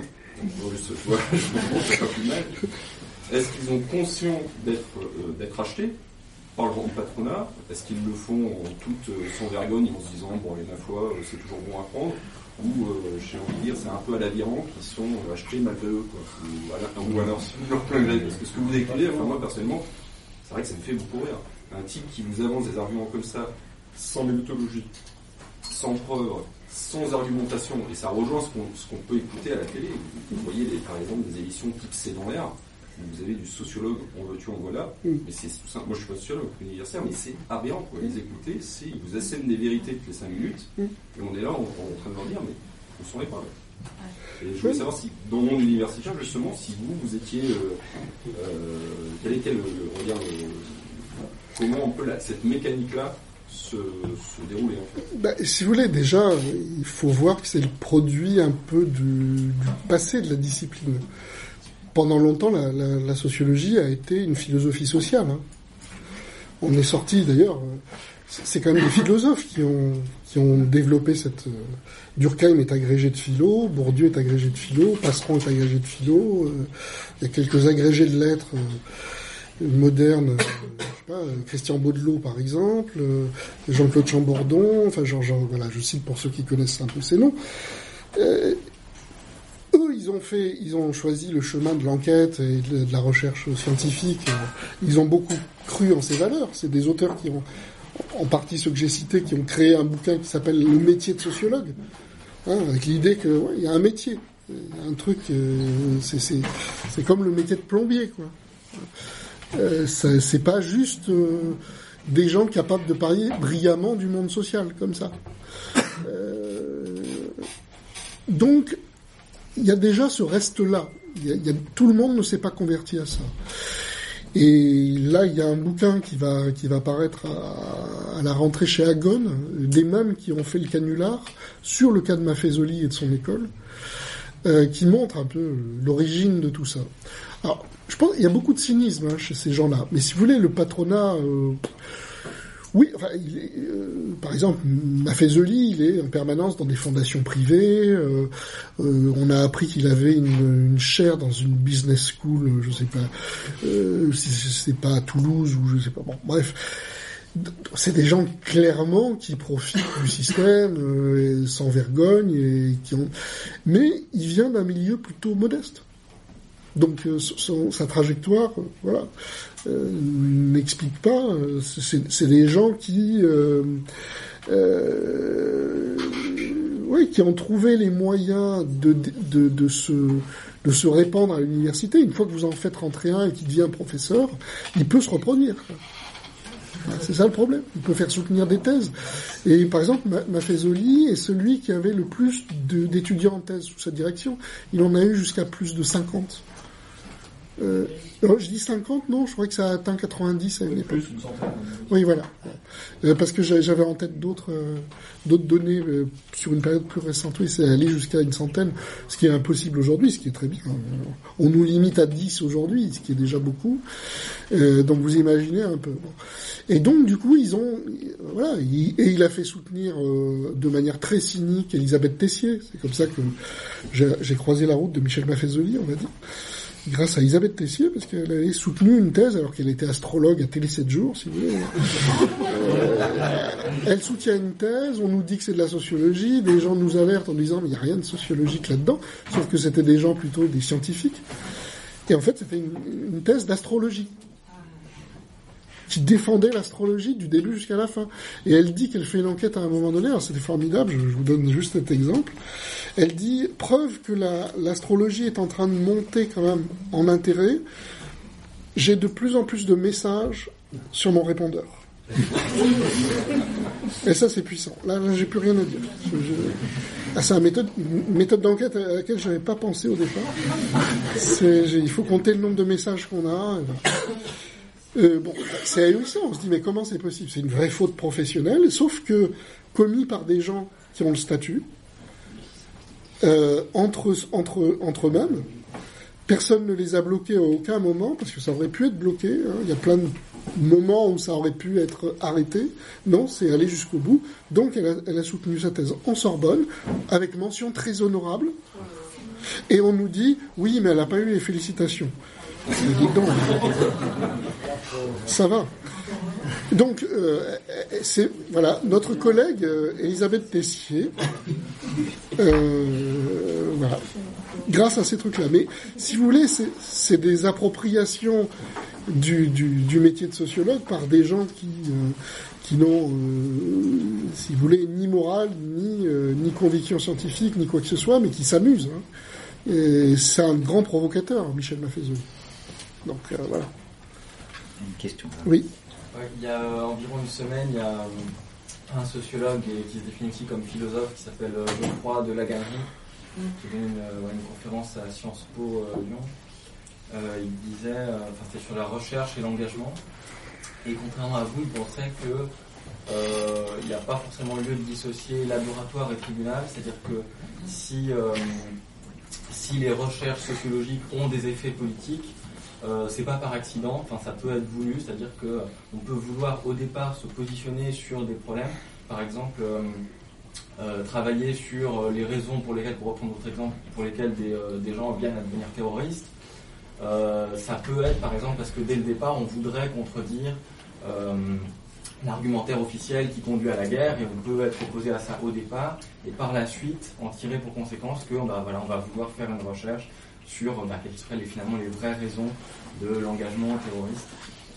Donc euh, qu'est-ce que vous pensez de cette objection? Que, Bah, que- euh, n'y aurait pas forcément lieu finalement de dissocier euh, laboratoire et tribunal, qu'on pourrait amener le laboratoire au tribunal en quelque sorte et que le- les effets politiques ne seraient pas innocents. Alors, il- il, euh, je renvoie tout le monde à une tribune qu'il a faite en Libération sur cette question-là, où lui, il dit oui, expliquer, c'est excuser. Euh, expliquer ou comprendre, c'est excuser. euh. C'est- un beau programme pour la sociologie, un beau programme pour la gauche. euh. Dans le même mouvement, il dit ça. Bon, alors il y a plusieurs problèmes. Si j'étais méchant, mais je dis le résultat de ce que je vais vous essayer de vous raconter, je dirais que c'est un Maffezoli de gauche. Et, je, et je le dis très tranquillement, il n'y a, il n'a jamais fait aucune enquête. Aucune. Vous pouvez aller vérifier. Il a eu beaucoup de mal à rentrer dans le métier. Euh, et puis finalement, quelqu'un l'a fait, soutenir sur travaux, comme on dit, c'est-à-dire sur des publications. Il a pénétré euh, le milieu éditorial, c'était Fayard, il a sa propre collection, parce que euh, ça a été le compagnon de Didier Ribon, très ami avec Édouard Louis, etc. À trois, ils font un trio d'enfer parce qu'ils se citent mutuellement, etc. Peu importe, on a des amis, il n'y a pas de problème. Mais, euh, si vous voulez, pas d'enquête. Et en permanence, le, mélange que je nécessais depuis tout à l'heure d'essayer d'éviter de ce qui relève du politique et de ce qui relève du scientifique. Donc, euh, il dit, euh, mais si, mais excuser, c'est euh, comprendre, c'est excuser. Non, je, je suis désolé, c'est parce qu'il pratique pas la science qu'il peut dire un truc pareil. C'est tout, c'est tout ce que je peux dire là-dessus. Il se rend pas compte que nous, quand on étudie les choses, on n'est pas là ni pour dire c'est des coupables, ils sont responsables, ils sont pas responsables. Non, on, étu- on étudie les comportements des gens. Point. On on n'est pas là. Bon. Et ils mélangent des choses. Alors c'est ça qui est compliqué, c'est que ces gens-là savonnent en permanence des trucs très compliqués. C'est-à-dire ils prennent des, questions qui sont subtiles et ils, nous mettent du savon pour dire ah, vous voyez bien, et avec le savon vous glissez très rapidement, hein, vous y allez. Et ils vous disent vous voyez bien que c'est politique et puis on peut avoir une idée politique et puis euh, faire un, travail d'enquête. euh, enfin, ils diraient pas faire un travail d'enquête. hein, J'y reviendrai. Mais euh, faire une recherche ou euh, voilà, avoir une réflexion ou je ne sais quoi euh, qui va dans le même sens, euh, voilà, qui serait d'ordre sociologique. Mais évidemment que les gens sont motivés. C'est pas hasard si les gens ils travaillent sur des inégalités, sur pourquoi euh, beaucoup de gens travaillent dans les études genre, pourquoi il y a beaucoup de femmes qui travaillent sur les études genre. Euh, bah, parce que euh, elles en ont ras-le-bol de voir euh, que euh, voilà, ces structures inégalitaires qui sont niées, etc. Oui, oui, bien sûr, tout ça est vrai, mais personne ne dit le contraire. C'est pas le problème. C'est pas du tout le problème. Le problème commence à partir du moment où on appelle sociologie quelque chose. Et là, c'est plus juste j'ai envie de dénoncer de la domination, c'est je dois prouver ce que j'avance, etc. Et là, Geoffroy Laganerie, 0 sur 20. Pas une seule enquête. Et pire que ça, dans son dernier bouquin, ce qui est pire que tout, et ce garçon file du mauvais coton. Je peux vous dire, parce que j'ai été en contact avec lui pendant un temps. C'est un type très sympathique. Je trouvais ses bouquins, ses premiers bouquins assez intéressants. Et puis, progressivement, il y va du ressentiment, parce qu'il s'est fait refouler de plein de structures universitaires. Il disait, mais, mais non, sa thèse, c'est, enfin, ses travaux, il n'y a pas d'enquête, c'est une réflexion, mais voilà, une réflexion. Qu'est-ce que ça vaut, une réflexion? Ah, Nous, aujourd'hui, c'est plus possible d'être sociologue comme ça sur, j'ai une réflexion. Sur quoi? Sur quelle intuition? Et dans son dernier bouquin, il va jusqu'à, à la fin du bouquin, alors ça, lisez-le, hein, dire il faut pas faire d'enquête. L'enquête, c'est ce qui a tué, euh, la, science critique. C'est-à-dire la vraie science critique, elle sait tout d'avance. Il y a, une sorte, alors on sait pas bien, hein, mais alors il- idéalise les grands penseurs, Foucault, Bourdieu, etc. Mais Bourdieu, s'il était vivant, je vous assure, il, il lui enverrait des baffes. Il dirait, mais retourne à tes études et arrête de parler de moi. Parce que Bourdieu a passé son temps à gifler des gens qui prétendaient des trucs alors qu'ils faisaient pas le travail pour prouver. Donc Geoffroy de la Gannerie, il ferait mieux d'arrêter. Alors, en citant Foucault, moi je veux bien, il est philosophe. Et pourtant, Foucault, il a fait quand même l'effort d'aller dans des archives. De, on lui a reproché hein, son son mode de traitement des archives et tout ça, mais quand même. Et c'est quelqu'un qui en plus a fait cet effort-là. Lui, il le fait quasiment pas. Il dit qu'il est allé dans, dans, des, dans des tribunaux pour voir des choses, mais voilà, on sait pas bien la méthode, on sait pas bien le truc. Et à la fin, il termine son bouquin en disant non, non, les enquêtes, c'est ce qu'on, le terrain, c'est ce qu'ont inventé les sociologues pour empêcher la critique. C'est quoi cette histoire? C'est comme si on disait euh, les biologistes ont inventé l'expérimentation pour, euh, bah oui, euh, ouais, pour juste pour vérifier que les choses fonctionnent. Donc, si vous voulez, c'est très problématique parce que ce type-là, il a un écho. Les journalistes adorent l'inviter. Euh, Il y a eu un truc d'arrêt sur image euh, où j'étais invité. Voilà. J'ai dit oui, on voulait me mettre Geoff- Geoffroy de la Gannerie en face. J'ai dit donc non. Alors ils m'ont dit oui, mais si vous pouvez venir, euh, voilà, d'accord, il sera pas là. J'ai pas pu venir et j'ai vu qu'il, c'était lui qui était là. Donc, ah, il donne la parole à un type comme ça qui a des positions un peu outrées, qui mélange politique et science, etc. en permanence et qui ne pratique pas la science. Alors pour aller un, peu dans son sens, parce que il, a une idée qui n'est pas idiote, mais qu'il l'assume comme une idée politique. Il dit euh, les sociologues, c'est ce que j'ai évoqué tout à l'heure. Les sociologues sont pas là dans les tribunaux la plupart du temps, c'est des psychiatres, des experts div- divers et variés, mais il y a très peu. Euh, Au fond, le peu de sociologie, euh, l'étude de, de la trajectoire de la personne, etc., euh, c'est souvent des, des, psychologues ou des psychiatres qui les font. Donc on pourrait dire, euh, oui, les sciences sociales devraient in- investir ces lieux-là ou devraient être plus présents parce que ils donneraient à voir un individu, euh, un criminel, un délinquant euh, d'une autre nature. Voilà. Bon, mais ça c'est autre chose. C'est un truc politique. Je, je, voilà, je, je on peut pas dire quand on fait des sciences sociales, euh, le but c'est d'excuser. Non, Sinon, sinon, alors on renverse, parce que là ça marche bien avec le terrorisme, là, il peut dire des choses comme ça. Bon, enfin ça marche bien. Euh, c'est- moins problématique. Mais si vous prenez des combats, j'ai dit, euh, j'ai parlé de domination masculine. Quelqu'un est condamné pour viol. Est-ce qu'il faut immédiatement l'excuser? Et dire bah oui parce que nous on va on va montrer que c'est s'il y a des gens qui sont amenés à violer c'est parce c'est à cause des représentations à cause des habitudes à cause de, des conditions dans lesquelles des frustrations sexuelles qu'ils peuvent avoir vécues etc etc mille raisons et tout ça. Ben, est-ce que pour ça on va on va dire donc il faut plus de tribunal et, puis débrouillez-vous puis le viol le machin. Donc il faudrait qu'il s'il était sérieux il se poserait des questions aussi sur des cas à l'envers et je vous rappelle que euh, Édouard Louis, euh, qui est un ami euh, à lui, a publié sur un viol. Et qu'il y a un type qui va, qui va au tribunal. Bon. Donc, à un moment donné, voilà, il faut se demander si le tribunal, c'est pas aussi nécessaire. à un moment donné pour dire à quelqu'un, bah c'est pas bien de violer quelqu'un. Voilà. Je pense pas être réactionnaire en disant un truc pareil. Et pourtant, quand on entend Geoffroy Laganerie, toute idée de tribunal, etc., euh, pourrait paraître euh, stupide.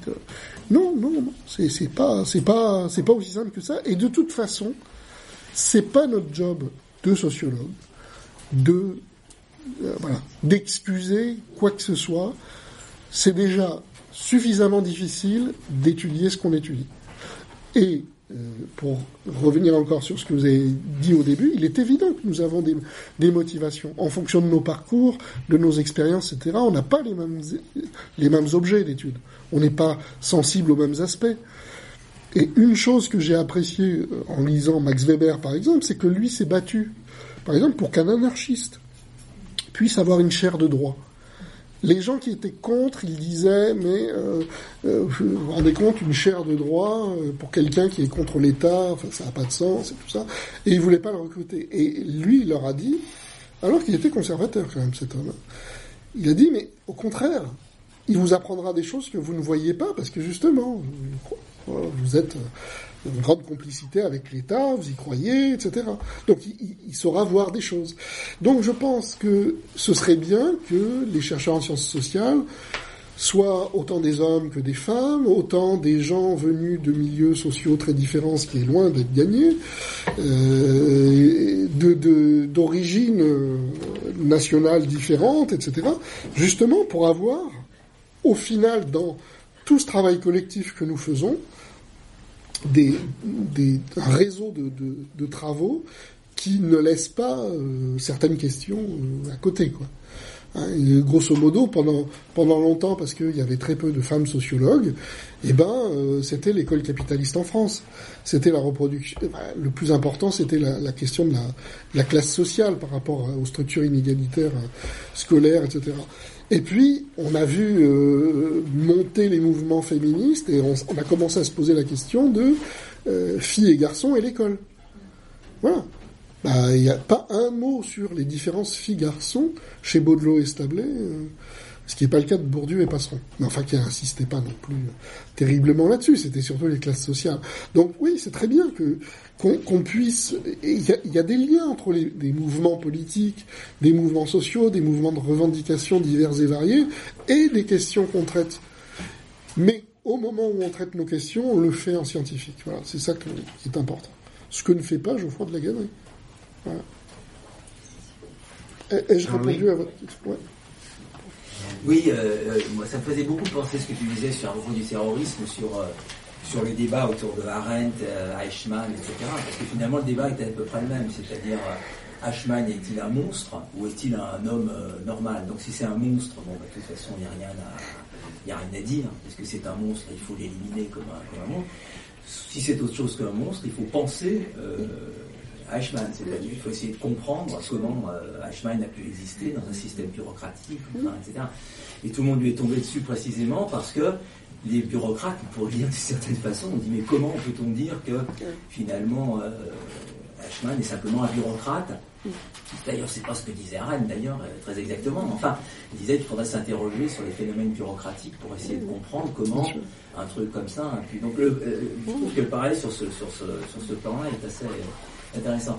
Et j'ai une autre remarque sur, le, ce que tu disais un peu sur, euh, ou sur, on disait un peu sur le débat public, d'une certaine façon. C'est-à-dire, le grand problème du débat public euh, euh, aujourd'hui, c'est que, pour, un, pour, pour, pour il y a une espèce de fausse démocratie. C'est-à-dire qu'on dit finalement que finalement la parole de l'un est la parole de l'autre. On voit bien comment les, les journalistes, quand ils organisent des, des débats font, c'est-à-dire qu'il leur faut un sociologue.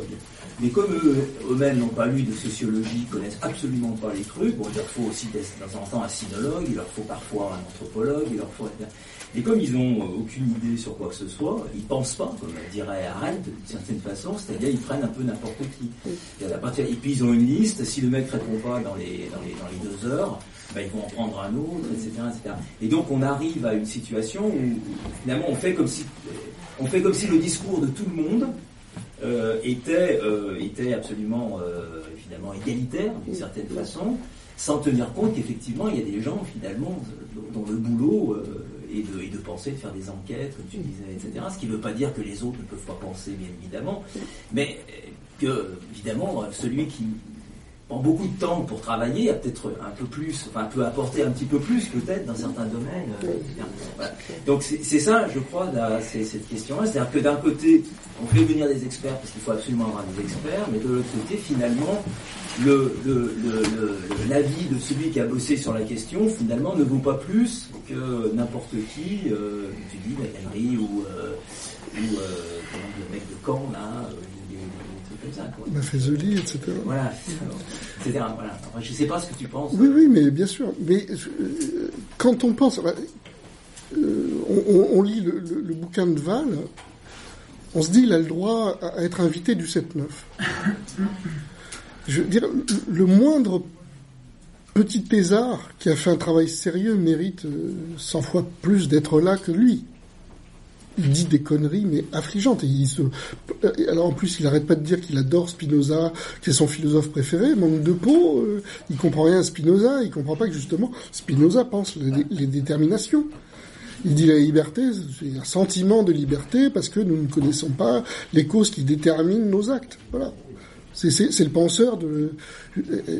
c'est- un hasard si Bourdieu a passé son temps à, répéter la formule de Spinoza ne pas déplorer, ne pas rire, euh, ne pas détester, mais comprendre. Donc on se dit, bah voilà, n'importe qui qui a travaillé un petit peu sérieusement, mais même un master 2, hein, euh, devrait être invité au 7-9. Voilà. Plus, plutôt que Val. Voilà. Alors on est dans des situations ça- de, de ce type-là. Et puis euh, les effets que tu évoques sur le fait les gens qui répondent plus rapidement, sans, sans être chiant. Il faut dire les choses. Moi, quand on me demande de venir, j'ai refusé euh, Tadei euh, sur la culture de l'excuse parce que jusqu'à la dernière minute, je savais pas qui était là. Euh, c'est, euh, vous êtes euh, trois d'un côté, trois euh, de l'autre. vous allez avoir affaire à des fachos en face qui vont vous raconter des conneries et qui prennent plus facilement la parole que vous, etc. Donc, à quoi ça sert d'aller dans un endroit comme ça? Mais du coup, comme comme je fais le type qui veut savoir qui est là, etc., ben, je dois être effectivement au bout d'un moment sur une liste de du type chiant. Voilà.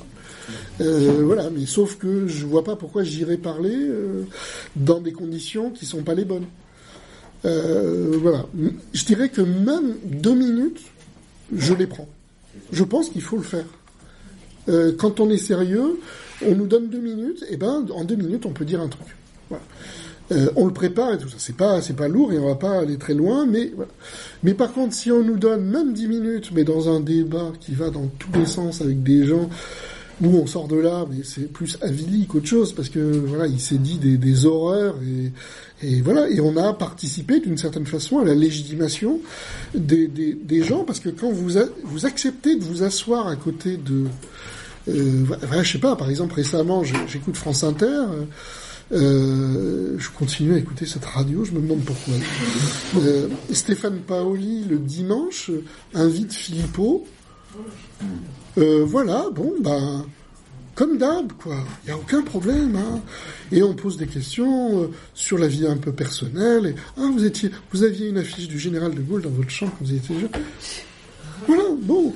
Quand vous faites ça, ça veut dire que, ben, voilà, ça banalise en permanence les, pires horreurs. Donc moi, j'ai pas envie d'aller dans des endroits où je, je, parce que euh, d'une certaine façon, c'est arrogant ce que je dis. Mais comme ce que je fais est sérieux, j'ai pas envie d'être avec des gens pas sérieux. Parce que j'ai pas envie de, leur- de donner l'impression que si je suis à côté d'eux, alors euh, ils sont comme moi. Non, ils sont pas comme moi. Donc on aimerait pouvoir euh, ouais, la, télé, par exemple, la 7, qui était euh, Arte, euh, c'était Georges Duby. Il y a, un, grand historien médiéviste. Il y, avait des envies euh, des chercheurs en sciences sociales, historiens. On pourrait inventer des trucs formidables à la télé. Euh, travailler avec des, des documentaristes, euh, faire des vrais débats, euh, etc., en essayant d'être le plus pédagogue possible et tout. Et, on y gagnerait. Et ben, personne ne fait ça. Donc on est, on, est dominé euh, complètement. Il faudrait inventer des chaînes sur euh, sur Internet, par exemple, pour arriver au moins à contrebalancer, ça. Voilà, bon, bref, il y, aurait des idées à, développer là-dessus. Oui, oui. Il y a d'abord quelqu'un qui a demandé la parole. Je vais essayer de répondre plus, plus brièvement. Bah, moi d'abord, je crois que la, il y a un élément que j'ai pas trop compris dans ta réponse à la question du camarade sur euh, est-ce que est-ce que les gens qui font de l'idéologie, dans quelle mesure ils se rendent compte qu'ils font de l'idéologie? Apparemment, la galerie, il a l'air de, de s'en rendre compte. Il, doit se dire c'est la postmodernité, il n'y a plus de vérité, il n'y a plus de critères scientifiques, donc euh, tout se règle à la mitrailleuse. Mais euh, il n'y a plus qu'à régler les problèmes droite-gauche à la mitrailleuse. Euh, mais dans, dans quelle mesure les gens qui font de l'idéologie se rendent compte qu'ils font de l'idéologie et qui sont en train de sont juste dans un discours euh, de dire ouais bah, le monde est incompréhensible donc faut pas chercher à comprendre le réel faut pas chercher à le transformer euh, euh, parce qu'ils savent qu'ils sont dans des positions dominantes. Le, le deuxième c'est est-ce qu'il n'y a pas moyen d'avoir une méthode scientifique d'avoir un matériau scientifique et de dire des conneries quand même? De l'interpréter d'une certaine façon. Ah ben si, Euh, oui, oui, oui. Parce que après, on a, on a tous une part, euh, on a tous une part d'intuition. Alors, on, on fait les choses par intuition, par sens de nos intérêts. Euh, quand tu avais écrit sur l'illettriste, tu disais, tu avais entendu Letolila euh, un jour dire, dire que les illettrés étaient des espèces de singes, et puis tu avais pensé à tes grands-parents. Euh, donc tu avais eu l'intuition que ce qu'il disait était une sombre connerie, et après tu avais... C'est pas que l'intuition. Hein. Euh, oui, après tu l'avais démontré, effectivement. Euh, Comparer les illettrés à des bonobos, comme il l'a fait, euh, bon, je... il n'y a pas besoin d'une grande interprétation pour comprendre qu'il y a un problème. Mais il y a une intuition et il y a une volonté de démontrer quelque chose. Mais un, un malfaisant qui voudrait démontrer un truc malfaisant et qui, qui essaierait de se, se, se créer euh, Oui. euh, un, un fond de- d'enquête en ne gardant que ce qui l'arrange euh, dans, dans le cadre de sa thèse. Euh, qu'est-ce que- qu'est-ce qui, qu'est-ce qui l'empêche de le faire? Ben, ce qui l'empêche de le faire, c'est un milieu scientifique qui fonctionne bien. Alors, je ne peux pas dire que le milieu des sociologues fonctionne aussi bien que le milieu des biologistes ou des euh, ou, des, des, des physiciens ou etc. Bon, Bah, ça, il faut être honnête. Il y a, y a plein de choses, on, on a commencé à les évoquer tout à l'heure, qui posent problème dans ce métier. Il y a des, y a des gens qui, qui font pas du bon boulot. Voilà. Et qui parlent et, publient au nom de la sociologie ou se répandent dans les médias, dans les médias au, au nom de la sociologie. Donc il y a des problèmes. Est-ce que ça doit nous désespérer? Ben non, il faut, faut lutter pour euh, que, que nos, nos pratiques soient plus saines. Euh, c'est pas si désespéré que ça. Il y a encore une fois euh, des, beaucoup d'endroits où ça se passe quand même bien. Et, et quand je vois la qualité des thèses aujourd'hui par rapport à, à il y a 20 ans, ben oui, elle augmente quand même. Il y a des gens de quand même très sérieux qui sont beaucoup plus professionnels dans ce qu'ils font, etc. Ça, c'est des choses qui sont qui sont réjouissantes. Euh, donc voilà, pour arriver à empêcher de dire n'importe quoi sur un sujet, ben il faut des pratiques saines, notamment d'évaluation. Euh, Le moment de la soutenance de thèse, ça doit être un lieu, un moment. Euh, si c'était interdit, par exemple, pourquoi Elisabeth Tessier a réussi à avoir une thèse? Mais parce qu'ils ont fait de l'entre-soi.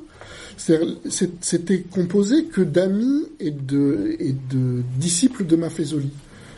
Bon, ils sont tous en poste, donc il avait le droit de le faire, mais il devrait y avoir des règles qui interdisent ça. S'ils avaient été obligés d'avoir quelqu'un complètement extérieur, par exemple qui serait tiré au sort ou je sais pas quoi, ben, le gars il aurait été déjà pas content d'être tiré au sort pour aller là, mais euh, j'imagine recevoir le courrier, bon euh, monsieur vous devez aller à... Ah bon? Mais bon, au moins euh, on laisserait pas faire. On laisserait pas faire. Euh, donc voilà, là il y a un problème de régulation, de, de voilà, de comment on, on fait fonctionner euh, ces métiers concrètement.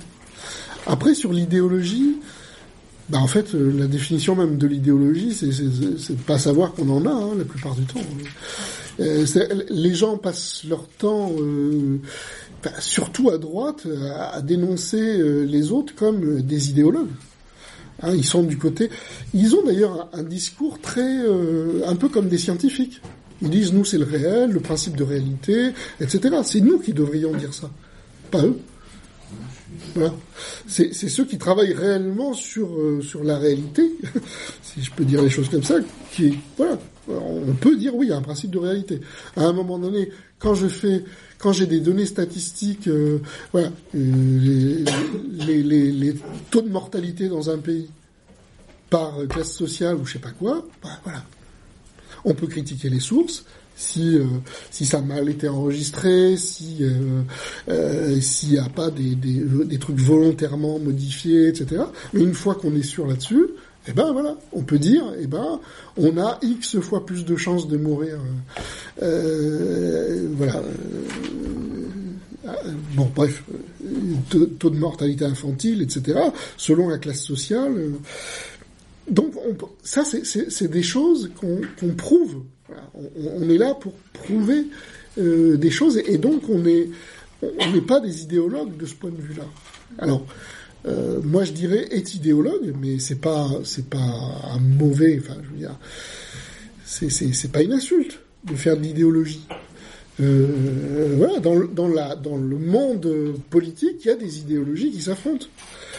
Mais à un moment donné, euh, les sciences sociales, elles sont là pour rappeler que euh, l'état du réel, c'est celui-là et pas un autre. Et nous sommes contraints quand même par nos par nos données quand on est honnête, à, dire ce que nous voyons et ce que nous constatons, et, non pas à inventer les choses. Donc des gens qui s'amuseraient un peu trop à ne tirer du monde euh, que les choses qui les arrangent, etc., euh, pour éviter ou mettre sous le tapis euh, tout le reste, qui feraient des enquêtes, mais tous les contre-exemples, euh, ouais, ben on va pas en parler, ou alors on se met à parler des choses d'une manière un peu euh, exagérée. Et ben, un monde scientifique qui fonctionne bien, et ben revient là-dessus en disant ben non, là c'est pas c'est pas suffisamment sérieux, c'est vous appuyez pas sur des preuves suffisamment probantes et ainsi de suite. Voilà, c'est ça le travail. Euh, donc euh, voilà, je sais pas si j'ai répondu à vos questions. J'ai essayé en tout cas. Ah oui, oui, oui. oui. Euh, du coup, tout ce dont on parle pour l'instant sur la sociologie, depuis le début, de faire le parallèle sur l'économie, que ce soit les idées qui, deviennent dominantes, les modes de, rentrer en fait dans les universités avec certaines idées un peu plus dominantes, euh, l'écho que trouvent certaines idées. La, seule différence peut-être en économie, c'est que ils prennent le chemin inverse, pas faire de, terrain, ils font vraiment des chiffres et que des chiffres et sortent complètement la dimension sociale à la de l'économie. Euh, donc ce, parallèle que j'avais envie de faire parce que ça, me saute aux yeux. Et, euh, est-ce que c'est aussi étudié euh, par la sociologie justement cette espèce de retour un peu aux obscurantistes finalement? Parce que quand on nie un peu la science, quand on nie une méthode, quand on nie ça, prend de l'ampleur et avant on utilise presque plus la science pour faire dire des choses à notre avantage que, que pour, euh, pour explorer, pour se poser des questions, pour mieux comprendre. Euh, que vous voyez que ça se développe ça se... Oui, alors bon, l'économie qui est une science beaucoup plus respectée que la sociologie est paradoxalement la plus politique euh, ouais. des sciences. Euh, bon, et encore, vous êtes gentil quand vous dites qu'ils utilisent des chiffres parce que c'est pas toujours le cas. Ouais. vous avez des gens qui disent... Le modèle, c'est abstrait, ça vient pas Oui, oui, absolument. Puis qui, re, qui, font reposer une bonne partie de ce qu'ils racontent sur la théorie des jeux et ainsi de suite. Euh, bon. Euh,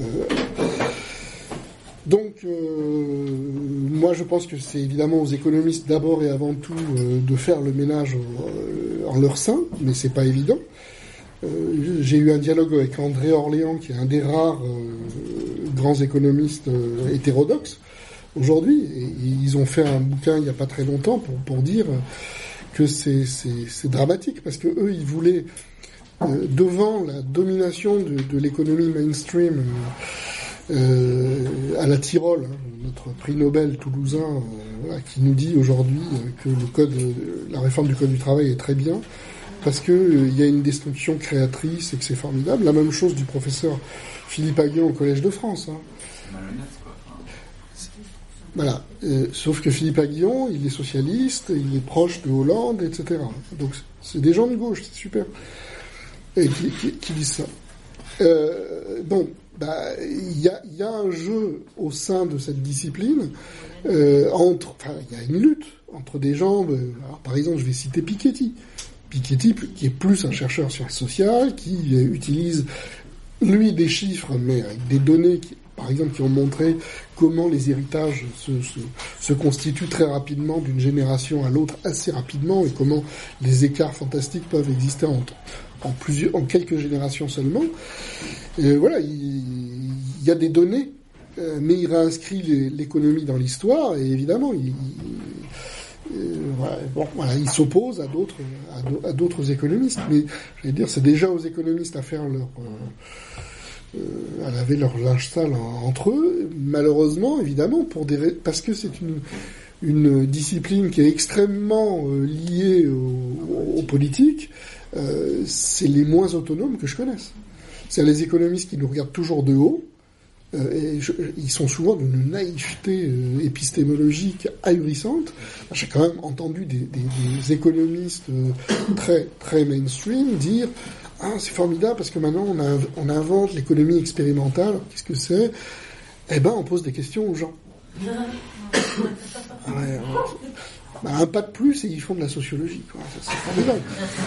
Donc c'est c'est ahurissant de, de naïveté. C'est-à-dire que, que d'un coup, ils se disent, mais quand même les acteurs qui consomment, euh, qui, ach- qui achètent, qui, qui, qui vendent, etc., euh, qui prennent des décisions et tout ça, Plus qu'une élasticité à ça. et, et ben ils, ont une histoire, ils sont, ils ont une formation de leurs préférences, etc.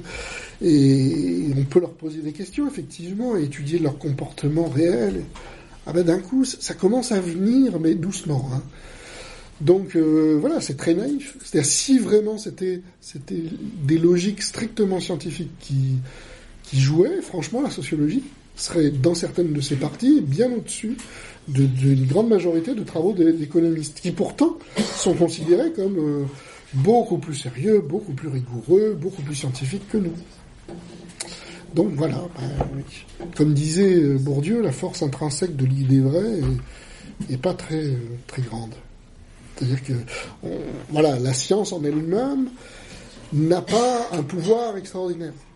Euh, voilà. Et, c'est souvent en s'alliant à des pouvoirs institutionnels que certaines sciences, parce que l'économie reste une science, il y a quand même des gens qui, pratiquent de la science à l'intérieur de ces univers, mais c'est grâce à, leur ancrage dans des structures, parce qu'ils sont ils sont conseillers un peu partout, ils sont ils dirigent des institutions, ils sont dans des conseils d'administration, ils sont dans des bon, c'est parce qu'ils ont du pouvoir temporel que qu'ils ont le respect qu'ils ont, mais pas par leurs travaux.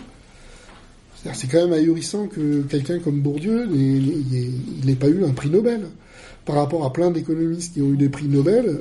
En plus, c'est pas c'est pas un vrai prix Nobel, hein, comme comme l'ont rappelé certains. Vous savez que Nobel n'avait pas créé de prix d'économie. hein. C'est les économistes qui ont inventé un faux truc. Et d'ailleurs, euh, quand, les gens sont sérieux, ils disent, euh, ils utilisent une formule qui montre que voilà, c'est pas, pas un prix Nobel en fait, mais on dit quand même le prix Nobel. Donc ils ont réussi même ça à nous faire passer euh, leur faux prix Nobel pour un vrai prix Nobel et tout. Ils sont très forts de ce point de vue. Mais encore une fois, il y a des travaux qui sont très bien parmi les économistes. hein. C'est compliqué cette histoire. Ça donne l'impression d'être presque euh, calculé en fait, cette prise d'assaut du, du pouvoir et de, du. Ouais, il faut. Là, là, vous voulez aussi prêter des responsabilités, mais, mais, en fait, on s'en fout un peu de savoir s'ils le veulent, si c'est une habitude, si c'est, etc. Vous arrivez en économie, puis on vous apprend que c'est possible. Et vous avez vu euh, vos prédécesseurs le faire. Et il y a des gens qui triplent leur salaire en acceptant des trucs, euh, voilà. Et puis voilà, c'est des habitudes qui se prennent et tout ça. Il faut jamais négliger euh, la part d'intérêt économique hein, dans ces aspects-là. Il y a une question au fond là-bas. Non, avant lui, il y a, il y a- Oui, il y a, il y a d'autres personnes. ça se passe comme ça. Tu laisses ton tour toi, et- Alors, du coup, euh, trois choses. Euh, je vais essayer d'être structuré. Alors, euh, parce que du coup, on aborde en fait la, la scientificité de un petit peu l'épistémologie en effleur de l'économie finalement. Est-ce que c'est euh, qu'un des objets de la sociologie ou est-ce que c'est une discipline à part Euh, Est-ce qu'il y a une, euh, autonomie euh, voilà, de, l'économie ou est-ce que c'est pas simplement euh, un angle de l'histoire, un angle de la sociologie, un angle, etc., etc., etc. Une petite question courte là-dessus, parce que c'est très très présent dans le débat, dans le débat public. Voilà. C'est c'est intéressant d'avoir votre point de vue là-dessus. Et hum, sinon, j'ai oublié les deux autres parties de ma question. c'est bien dommage. Euh, on en parlait tout à l'heure. Ça me rassure, vous êtes dans le même état que moi, Oui, et vous êtes beaucoup plus jeune. On essaie de garder, de garder, euh, de Elle garder- commence dès le début, Bon. ça va venir.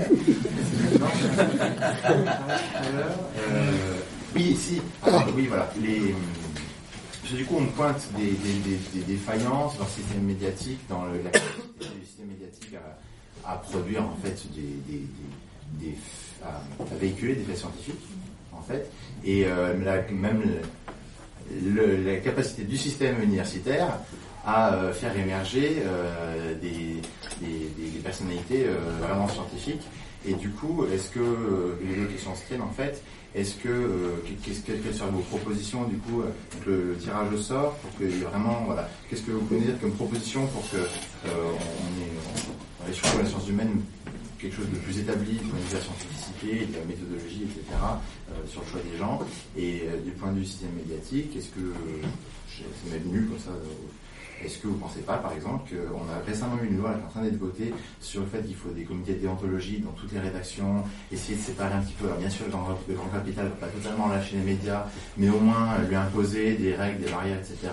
Est-ce que parmi ces propositions, il ne pourrait pas y avoir le, le fait qu'avant de, euh, qu'au sein de, de chaque, chaque grande rédaction, il faudrait qu'il y ait un, qu'il y ait un, un comité euh, de personnes justement de, de, de- de responsables scientifiques, en fait, un comité scientifique qui, quand on parle de questions scientifiques, euh, puisse dire on invite telle personne, on invite telle personne, faire quelque chose de pluraliste, etc. Et pas juste euh, bah, le type il est chef économiste de chez McKinsey ou je ne sais quoi, il va nous apprendre à appeler le temps, etc.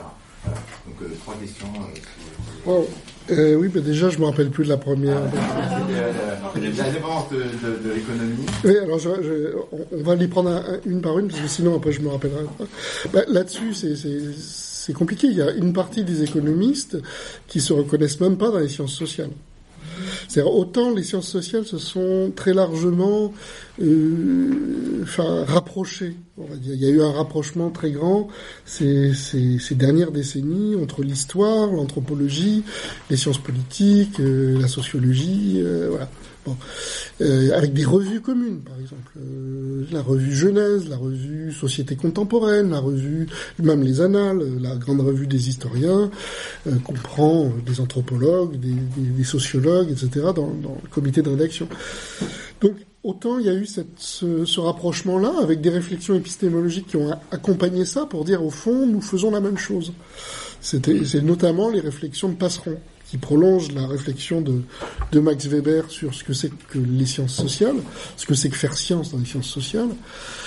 Et, et du coup, euh, les gens ont pris ça au sérieux en disant bon, c'est très bien qu'on ait des, des espaces communs. Donc voilà une réponse très pratique que je trouve bonne, que, que les revues soient pluridisciplinaires. Mais au fond, euh, moi, sur tous les terrains où j'ai été, j'ai souvent trouvé autant d'intérêt à lire des historiens des anthropologues, ou parfois des linguistes, que, des sociologues du domaine que j'étudiais. Donc euh, voilà, on, est très très proche au fond.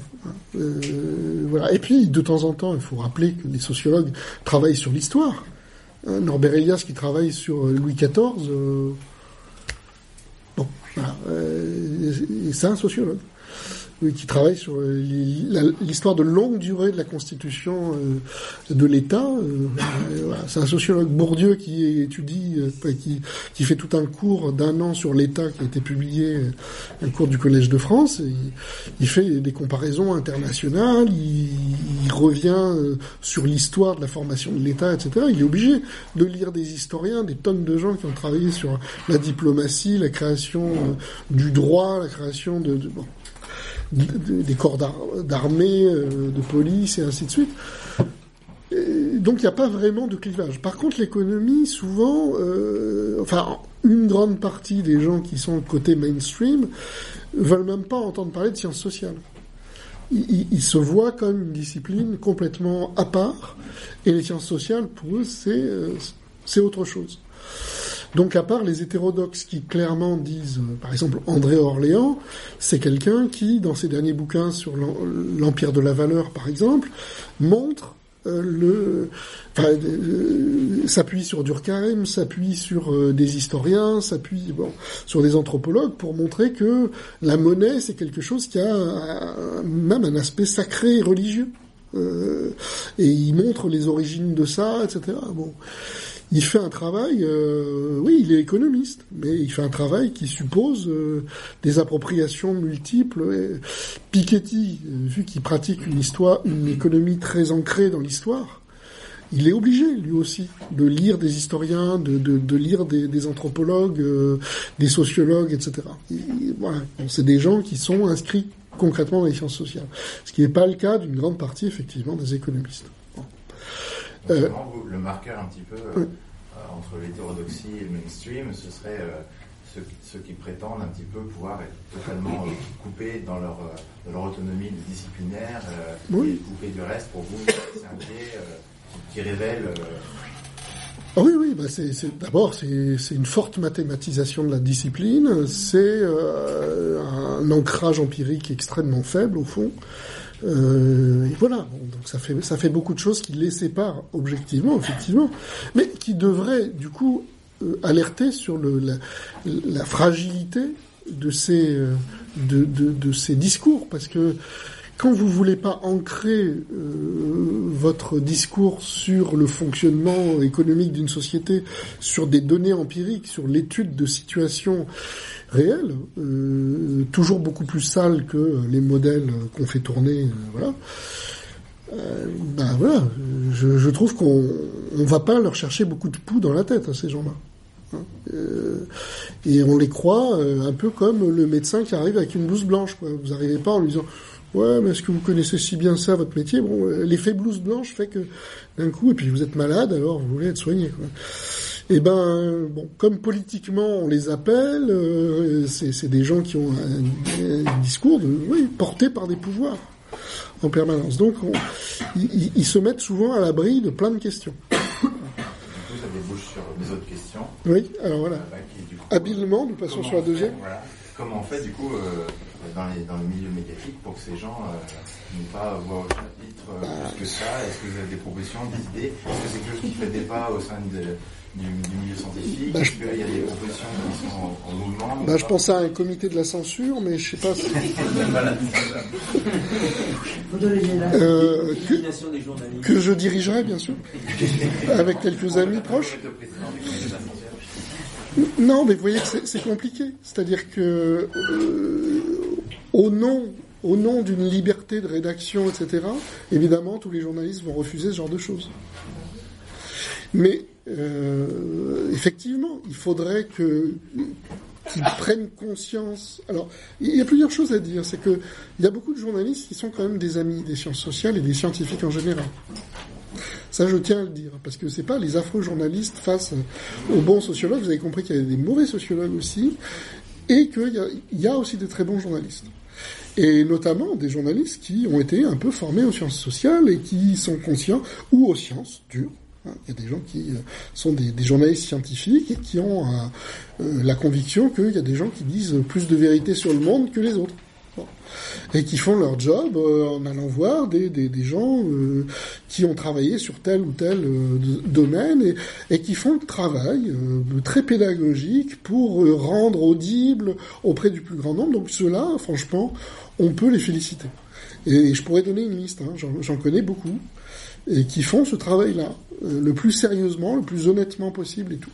Après, c'est rarement les gens qui ont le pouvoir. Voilà. C'est des gens qui vivent dans les rédactions, etc. C'est très rare de rencontrer des gens qui sont à la tête de journaux et qui ont cet esprit-là. Voilà. Bah, euh, bon, ça, ça peut s'expliquer, hein, sans doute. Mais, euh, mais donc voilà. Généralement, ils prennent, ils vont chercher des gens qui, euh, euh, bah, qui euh, ne viennent pas contrarier fondamentalement ce qu'ils pensent au départ. Euh, ils font aussi, ils aiment aussi. Alors ça, c'est un pli journalistique dans plein de rédactions. Ils, ils, aiment les, les débats, les polémiques.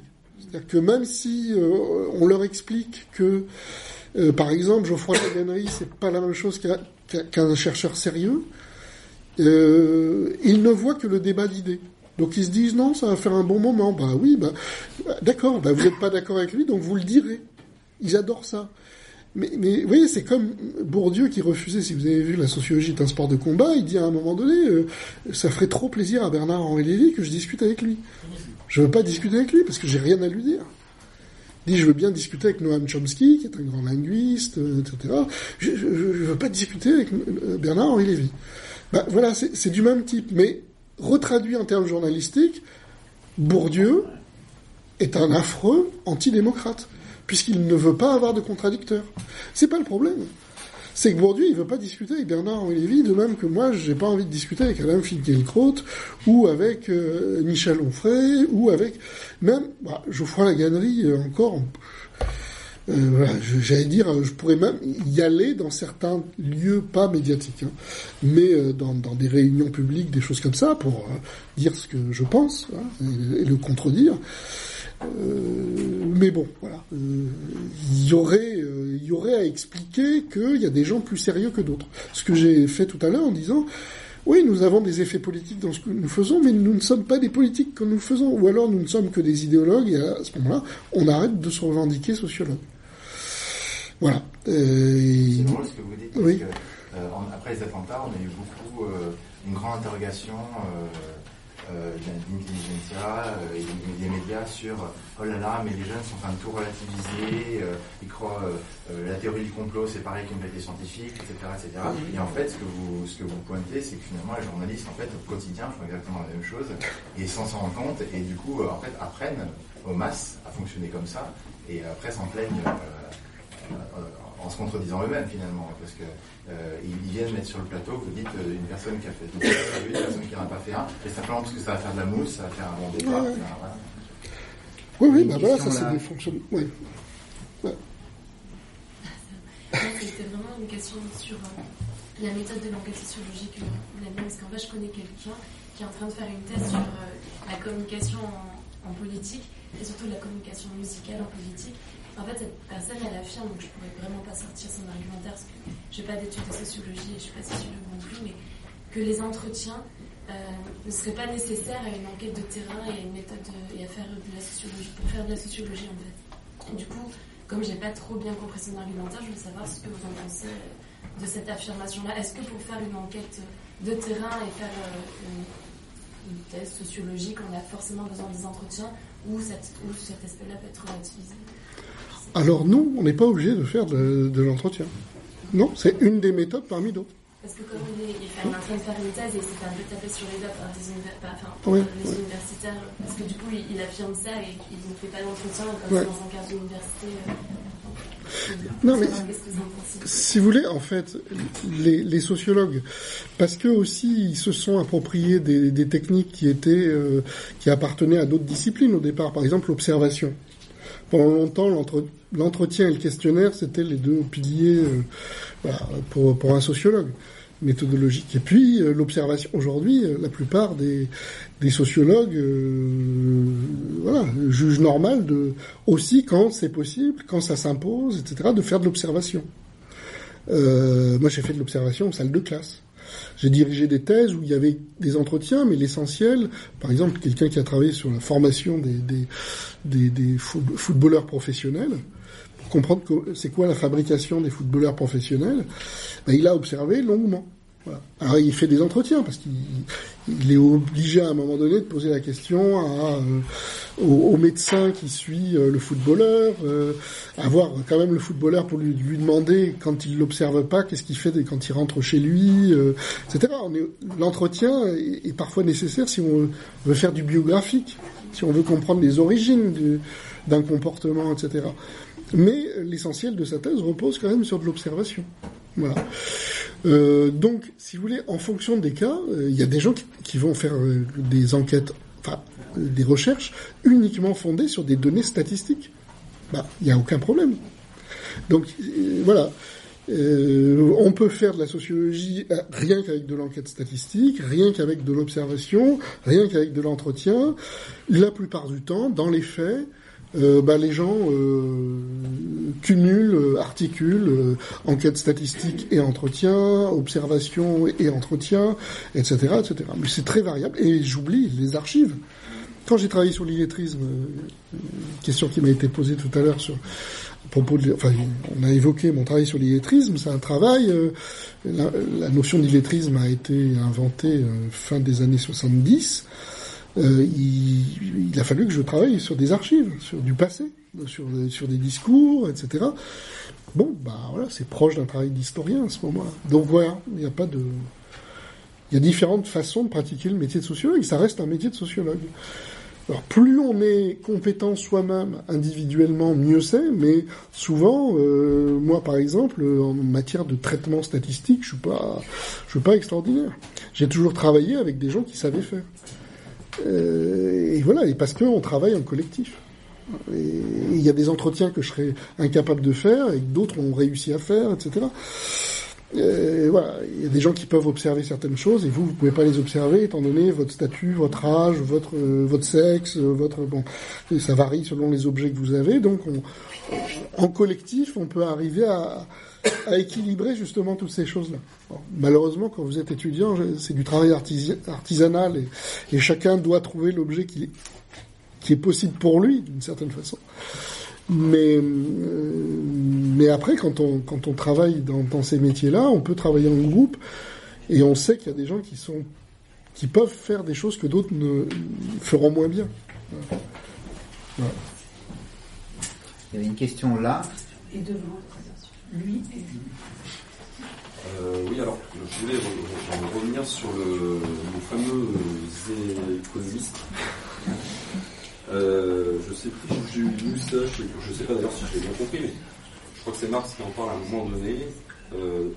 On voit que l'économie est en train de, devenir autonome et d'acquérir ses lettres de noblesse en étant entre guillemets une sorte de science dure. Je voulais savoir, c'est toujours une des conséquences de la division du travail dans le monde capitaliste. C'est ma première question. Est-ce que forcément on découle ce phénomène-là en fait, on relie l'économiste qui euh, regarde euh, toutes les autres personnes qui travaillent dans les sciences sociales de très très haut, en disant, écoutez, on ne joue pas dans la même cour, nous, nous sommes une véritable science, euh, même si c'est faux, même si c'est très discutable, enfin, science, on prend par science dure, en fait. Et est-ce que, par rapport à ça, est-ce que c'est une des subtilités idéologiques des, capitalistes, entre guillemets, pour donner un peu cet habillage idéologique en leur croire, en leur permettant d'accéder justement à ce statut-là de science dure, en disant bah oui, en effet, euh, on vous donne une charte ceci, une charte cela, euh, euh, pour leur conférer, en fait, pour les flatter, quoi. La manière dont vous formulez les choses euh, met de l'intention, ou à mon avis, il n'y en a pas. Il y en a beaucoup moins que ça. Comme j'expliquais tout à l'heure, il n'y a pas besoin de, gens qui euh, ont un, vrai contrôle de tout ça, une vraie politique. Il y en a hein, aussi. Il y a aussi cet aspect-là, évidemment. Mais l'essentiel ne se joue pas, à mon avis, comme ça. Euh, c'est des, longues histoires de liens avec euh, les institutions du, pouvoir. Euh, Et effectivement, l'économie est liée à des institutions extrêmement puissantes, à des banques, à des organisations mondiales du commerce, etc., etc. Ils savent aussi, encore une fois, comme j'ai dit tout à l'heure, que quand ils rentrent en économie, eh ben, ils peuvent aller gagner des dizaines de milliers d'euros facilement euh, en jouant les traders ou ce qu'on appelle les, quantis, c'est des gens qui, font des, calculs pour... euh, enfin, euh, c'est la partie trader, très technique, etc. Quand, vous avez cette possibilité-là, effectivement, bah, ça oriente une bonne partie des raisons pour lesquelles vous faites ces études, etc. voilà, faire le choix de la liberté de faire de la science au CNRS en rentrant à 2100 euros, ou je sais pas, euh, ou avec le même niveau euh, gagner 30 000 euros par mois. Ah oui, effectivement, c'est pas. Euh, C'est la pauvreté volontaire d'un côté. euh, quand vous avez la possibilité, les sociologues, c'est réglé. On n'a pas de possibilité. Et tant mieux pour nous. Tant mieux pour nous. Si la sociologie pouvait déboucher sur des postes de pouvoir, il y aurait fort à craindre de l'évolution de cette discipline. Bon, là, donc, on est, on est tranquille. Mais vous voyez, c'est c'est des effets euh, de lien. Euh, voilà, si, enfin, moi, si j'étais économiste, euh, j'appel- j'appellerais à plus de pureté dans ce milieu-là, en, di- en disant, euh, c'est pas possible d'accepter euh, d'être dans des conseils d'administration, d'être dans des, de diriger des institutions internationales, etc., etc., parce que ça fausse les trucs. Alors, je fais de l'économie. euh, euh, qui est censé être une science, et en même temps, je le fais avec l'espoir de diriger des institutions et de mener des politiques, concrètement. Donc de faire des choix, qui n'a rien à voir avec... euh, nous, nous ne faisons aucun choix politique. On travaille sur la, réalité sociale, on n'est pas là pour dire aux gens, voilà ce qu'il faut faire. Et souvent, très honnêtement, on ne sait pas. Moi, je connais plein de trucs sur le monde social, et quand on me dit, et alors qu'est-ce qu'il faut faire Je dis, bah, je sais pas exactement. On peut commencer à imaginer qu'est-ce, que- que- par quel bout on pourrait euh, prendre le problème pour essayer d'arranger les choses, pour qu'il y ait moins d'inégalités en matière d'éducation, par exemple. Mais c'est pas simple. Donc, euh, c'est voilà. Donc, moi, je pense qu'il ne faut pas penser à des, complicités idéologiques, etc. C'est des habitudes, c'est- des, c'est des liens euh, entre les institutions de pouvoir et, euh, et ces disciplines. Juste un dernier point, Oui. à travers le, bon, la méthode sociologique, quand on est euh, au LIMART ou d'autres penseurs, on, on- on étudie- on essaie d'étudier, je, je présume, le- comment se, se fabrique le, le- le fait social, etc., Oui. avec des structures. Donc forcément, c'est un côté quand même assez dérangeant par rapport au discours qu'on subit à l'heure actuelle. Oui. On nous dit, bah, écoutez, c'est une vérité de Oui. on n'en discute pas, et de ce fait-là, quand on veut vraiment avoir une position critique, un esprit critique, j'imagine que ça coince, euh, ça coince, euh, ça coince évidemment. Bah, vous avez vu les effets. euh, une, une des seules choses bien, peut-être qu'un ministère de l'actuel gouvernement a fait, c'était la question de euh, interroger les stéréotypes de genre à l'école. C'est peut-être une des choses les plus intelligentes qu'ils aient fait. Euh, vous avez vu ce que ça a donné. C'est-à-dire juste dire, euh, voilà, les petites filles et les petits garçons n'étant pas éduqués de la même façon, euh, n'étant pas soumis aux mêmes sollicitations, injonctions, etc. Parce que quand on étudie les choses de près, même quand les familles veillent à pas faire de la fille euh, euh, quelqu'un qui va être en rose, va s'intéresser que à sa manière de se vêtir, de se, de, de se présenter, etc., etc., etc. Malgré ça, il y a le monde extérieur qui fonctionne. C'est-à-dire la petite fille, elle va à l'école, elle a des camarades, elle voit la, euh, publicité, elle voit. Bon, donc, même les parents qui essayent de lutter contre cette différence, euh, ils voient bien que c'est difficile, et ils voient leur petite fille rentrer en disant ah oui, mais moi j'aimerais bien avoir euh, une robe comme mes copines et tout ça. Bon, bref, j'ai un exemple récent en tête, c'est pour ça que ça me vient à l'esprit. Dans un entretien, quelqu'un qui nous raconte ça, qui dit euh, on, fait tout pour euh, ne pas différencier, essayer de, de justement de pas en faire des, des filles fillettes comme euh, dit l'en- l'enquêté. Et en même temps, bah, l'extérieur, voilà, c'est- les gamins vivent pas dans un monde juste familial qui pourrait leur imposer ça. Donc c'est compliqué. Et pourquoi je raconte tout ça? Oui, pour dire que voilà, ce- cette histoire de genre, alors que c'était simple, c'était pouvoir dire la vérité de, la construction euh, de la masculinité, de la féminité, euh, de ce que c'est qu'être un homme et une femme, indépendamment de la réalité biologique des sexes.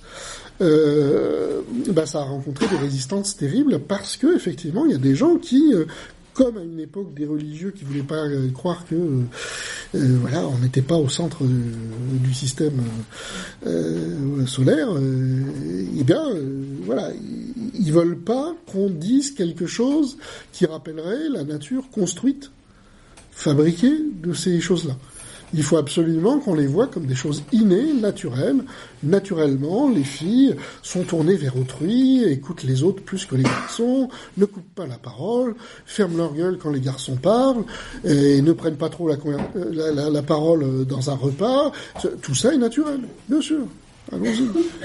Voilà, alors évidemment, tu- si on commence à, à faire, à produire de la vérité sur ces questions-là, oui, ça remet en cause des choses très profondes chez des gens qui veulent, qui veulent absolument euh, naturaliser ces différences euh, et, des différences qui ne sont pas que des différences, ce sont des inégalités.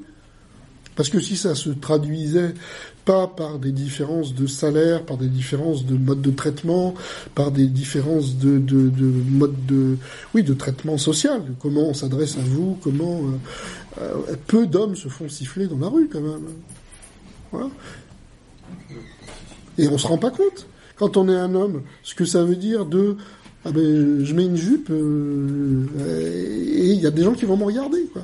Et il y a des regards, il y a des etc. Donc, voilà. Rappeler tout- toutes ces choses-là qui pèsent en permanence sur, sur les gens, euh, c'est déna- dénaturaliser le, le monde social. C'est le, le béaba des sciences sociales. C'est déna- dénaturaliser le monde social. Qu'on qu'on renvoie toujours à un truc, soit on vous dit le marché c'est naturel, soit on vous dit les différences hommes-femmes c'est naturel, soit on- bon voilà. Euh, ben non, c'est pas naturel, c'est historique, donc ça a été fait, donc ça peut être des faits, euh, et c'est c'est- voilà, c'est aux, gens de, de- de- de- des sociétés à, à se, se battre et à combattre pour euh, changer les choses, et c'est jamais simple, parce que quand on dit c'est fait historiquement, ça ne veut pas dire que c'est simple à défaire. Quand on dit le capitalisme, euh, j'ai bien peur qu'on meure tous ici dans cette salle, même les plus jeunes, euh, et il y aura toujours du capitalisme. Parce que c'est des réalités tellement puissantes, vous attrapez le capitalisme par où? C'est complexe. Euh, Il il y a des questions qui sont plus facilement transformables que d'autres. Euh, voilà, il faudra beaucoup, beaucoup de temps. On est dans une société qui fonctionne avec de la monnaie, avec des institutions diverses et variées. Il y a tellement de choses couplées, les liens entre l'école et le marché du travail, etc. Toutes ces choses-là se tiennent au bout d'un moment. Même, j'ai donné un exemple dans un livre euh, que je trouve intéressant. Beaucoup de décroissants, euh, parce que ma compagne est décroissante, alors du coup ça me fait des objets. Euh, dé- déteste la voiture. Bon. Au début, moi, je sais pas, j'ai pas de permis de conduire, euh, je m'intéresse pas à ces questions-là et tout ça, mais mais en fait, je me suis rendu compte qu'effectivement, euh, toutes nos sociétés fonctionnent avec avec la bagnole. C'est-à-dire, si vous voulez changer et passer d'une société avec voiture à une société sans voiture, vous rendez compte du casse-tête. C'est-à-dire qu'il y a quand même des, des industries, euh, des raffineries, des industries pétrochimiques. Vous avez des pompistes. Vous avez des gens qui apprennent à conduire à d'autres. Vous avez des industries automobiles. Vous avez des gens qui ont construit des routes, des autoroutes. Vous avez, au bout d'un moment, vous, vous dites, euh, vous avez le code de la route, vous avez inventé aussi. Vous avez inventé des idéologies qui vont avec. C'est-à-dire que euh, la voiture, c'est la liberté. C'est prendre sa voiture, euh, partir en vacances. On peut la rendre sympa, la voiture. hein. C'est, euh, on a des films comme ça qui montrent des gens qui, sont en vacances, qui, ouvrent la, capote et puis qui s'amusent, etc. Bon, on voit pas l'accident qu'ils ont juste après, des fois. Je veux pas faire descendre l'enthousiasme, bon, c'est dangereux la voiture aussi. Et donc, euh, voilà. Et on se dit, quand on veut lutter contre un monde euh, où, par exemple, euh, voilà, la, la- la- la voiture envahit en permanence les, les rues. Il y a même des écoles qui peuvent pas avoir beaucoup d'espace alors que vous avez un énorme parking à côté. Ah, c'est pour ça qu'il faut détruire le capitalisme, sinon on s'en sortira pas. D'accord. Et donc, ce que je veux dire, c'est que justement, c'est ça le problème. C'est que quand vous voyez toutes les institutions, tous les intérêts, tous les groupes professionnels ou pas, tout- toutes, les, choses qui nous font adhérer, l'idée aussi que euh, aujourd'hui, les entreprises s'attendent à avoir des travailleurs qui peuvent prendre une bagnole et faire 30 km pour aller jusqu'à l'entreprise. Donc tant que vous remplacez par un réseau de transport public très avec un maillage très fort. Et on en est loin. hein. Et, et les États-Unis sont encore beaucoup plus loin que nous. Il y a très peu de transport public aux Si le États-Unis. capitalisme n'aura plus d'entreprise, donc euh. Donc en fait, voilà, il faut des choses comme ça. Mais donc, vous voyez, c'est- compliqué, tout se tient, et voilà. C'est- pas pour désespérer, ça veut dire que les luttes, euh, elles sont pas, euh, elles sont pas simples. Voilà. C'est pas parce qu'on dit que ça a été fait historiquement que c'est facilement dé- défaisable. Voilà. Oui, encore une question au fond. Oui, moi je voulais revenir sur, euh, sur l'économie, mais on peut peut-être passer. Bah, décidément. Arnaud Alors, je ne suis pas économiste. Non, bah, à travers cet ouvrage, enfin, tu poses quand même fortement la question de l'engagement en fait, de- par un monde réel en fait, de, de la recherche et de, de- tu donnes une position enfin, qui est quand même claire quoi, qui, euh, par rapport en réaction à cet, cet univers. Tu, tu positionnes la sociologie, t'expliques la réalité et ce, qui est chose qui n'a pas été fait depuis très longtemps par le milieu de la recherche, enfin, qui est quand même je ne pas dire une innovation, mais quand même une, grande découverte. Est-ce que tu, un, de, déjà, tu penses de ça Est-ce que, de, l'engagement de la recherche Est-ce que tu, est-ce qu'on peut espérer que d'autres, d'autres tes collègues te suivent et qu'on voit enfin, en fait, des, personnes qui ont des choses intéressantes à dire en dehors, à travers des ouvrages, à travers des interventions d'autres médias, vous sortiez enfin un peu de, de- de la caverne dans laquelle vous êtes. Bah, moi, en tout cas, je le souhaite. D'accord, parce que quelqu'un est parti et a posé la question Ah. euh, à te poser, qui va peut-être on va peut-être grouper, un sociologue peut-il être engagé? C'est quelqu'un qui écoute pas? Alors, euh, je suis pas sûr que ce soit complètement Non, mais lié, mais je, je- je vais essayer de répondre aux deux. Ben, sur la première, moi, je, je, je, je pense que les, euh, enfin, comment dire, je vais répondre euh, très factuellement. Quand on fait de la recherche, comme je fais, de manière très passionnée, engagée euh, dans le monde scientifique, etc., c'est très dur d'écrire un bouquin comme ça. Ça m'a fait perdre du temps. Je, le dis franchement. Scientifiquement, pour moi, c'est pas une bonne affaire. Je me suis euh, cassé euh, parce qu'il a fallu que je fasse ça tout en continuant le reste quand même, etc. Donc je, la santé en prend un coup dans, ces- cas-là. Donc c'est c'est pas une chose facile. Mais mais bon, je me dis que il faut arriver quand même à le faire. Que je pense qu'on est arrivé à un moment où les sciences sociales sont tellement attaquées dans l'espace public qu'il faut répondre. Et qu'il faut pas que les plus mauvais répondent. Alors, bon, ça paraît arrogant puisque j'ai répondu et que donc je considère que je suis pas. Bon. Et bon, c'est comme ça. Mais ça veut dire que, d'autres collègues, euh, voilà, peuvent le faire. euh, je suis pas le seul. hein. Euh, Mais c'est important qu'on le fasse et que les meilleurs le fassent. Que, les gens sérieux le fassent. Parce que c'est utile. Je pense que alors, il y a, y a un des articles là-dedans que j'avais lu en 2005 et, c'était un petit philosophe euh, euh, chargé de cours, euh, je sais plus dans quelle université à Paris, qui faisait la leçon aux sociologues en disant mais la vérité du monde, c'était les émeutes, etc. La vérité, on l'a trouvée au tribunal et il disait ça comme ça. La vérité, c'est la responsabilité individuelle. Il faut arrêter d'évoquer les causes collectives, les conditions de vie des gens, etc. Hein, on a bien vu, à un moment donné, ils sont au tribunal et c'est eux qui ont brûlé les voitures, et puis voilà. Bon. Et ça m'avait énervé, quoi. 2005. Il a fallu que j'attende 10 ans pour écrire un truc. Mais parce que, euh, à l'époque, je me rappelle mon désarroi en me disant, mais alors ça veut dire que les sciences sociales, euh, on comprend rien à ce que nous faisons. Si on peut dire des, bêtises pareilles, quoi. Euh, bon. Donc, euh, donc je pense que c'est utile. Je, propose à l'intérieur du bouquin, mais ça fait un moment que je le propose, d'enseigner les sciences sociales dès l'école primaire. Je crois très fortement à cette idée, et, il va falloir que je m'y mette. Mais là aussi, c'est pareil. C'est-à-dire que j'ai déjà plusieurs propositions d'éditeurs scolaires qui veulent que je fasse un manuel. C'est-à-dire qu'au dé- au début, je me suis dit, mais comme je suis très légitimiste, je me disais, tant que ça n'intéresse pas un gouvernement, euh, c'est pas la peine de faire les choses. Et en fait, ça marche pas du tout comme ça. Il faut impulser le truc, il faut créer les outils pédagogiques et pour qui vont être utilisés par certains enseignants, et puis imposer progressivement cette idée pour qu'un jour ce soit vraiment dans les programmes, que les enseignants suivent des cours de sciences sociales et qu'ils enseignent les sciences du monde social dès l'école primaire, c'est-à-dire on enseigne déjà l'histoire et la géo, qui sont deux, sciences sociales, et, qu'on y rajoute de la sociologie, de l'anthropologie, euh, de manière adaptée. L'histoire, c'est aussi très savant. La géographie, c'est très savant. On l'enseigne dès l'école primaire. Donc il faut arrêter avec l'idée que ce serait pas possible. Donc je propose ça. Et la, prochaine étape, c'est d'arriver à écrire un manuel. Mais si vous voulez, je- comme je veux pas mourir dans l'année, euh, euh, voilà, il faudrait avoir le temps. Si j'avais vraiment plusieurs vies, je vous assure, je m'y mettrais dès maintenant, parce que je pense que c'est crucial d'arriver à le faire. De proposer ces outils-là. Euh, en plus, un, un bon éditeur, Retz, qui me, scolaire, qui, qui- qui propose ça.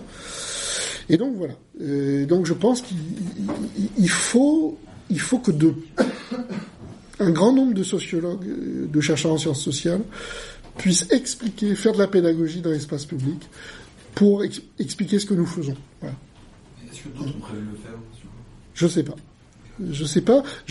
C'est très drôle parce qu'à l'autre bout du champ scientifique, un collègue qui, que je vais pas nommer, mais, mais qui, avec qui je pourrais être plutôt en lutte, en fait, ordinairement, hein, euh, m'envoie un mail très sympa pour me dire, il y a quelques mois, je, euh, énervé par ce que l'on disait de la sociologie, etc., euh, j'ai décidé d'écrire un bouquin, de commencer à écrire un livre sur euh, qui aurait pu s'in- s'intituler Pour la sociologie.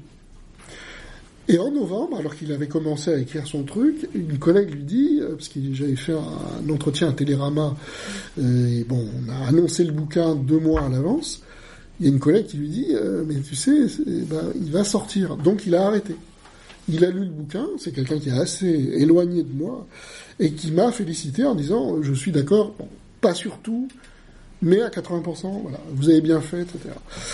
Voilà, je pense qu'il y a quand même des gens qui, même s'ils peuvent s'opposer à un certain moment, mais c'est la logique du, travail scientifique, euh, pensent qu'il faut faire ça aujourd'hui. Alors est-ce que d'autres vont le faire?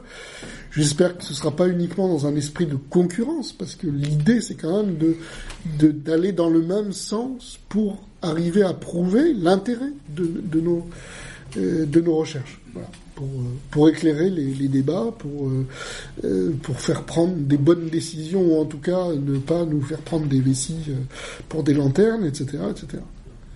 Alors sur l'engagement, il y a un- un Peut-être autre- d'abord aux, gens qui sont dans la salle. ah, mais en deux mots, hein. Euh, oui, oui, je peux répondre oui. Voilà. Ça, ça, ça, ça- ça dépend. Non, non, mais ça dépend de, de la, du choix de chacun. Euh, moi, très concrètement, je n'ai jamais adhéré à un parti politique. Voilà, mais parce que j'ai pas eu de socialisation politique très forte, etc.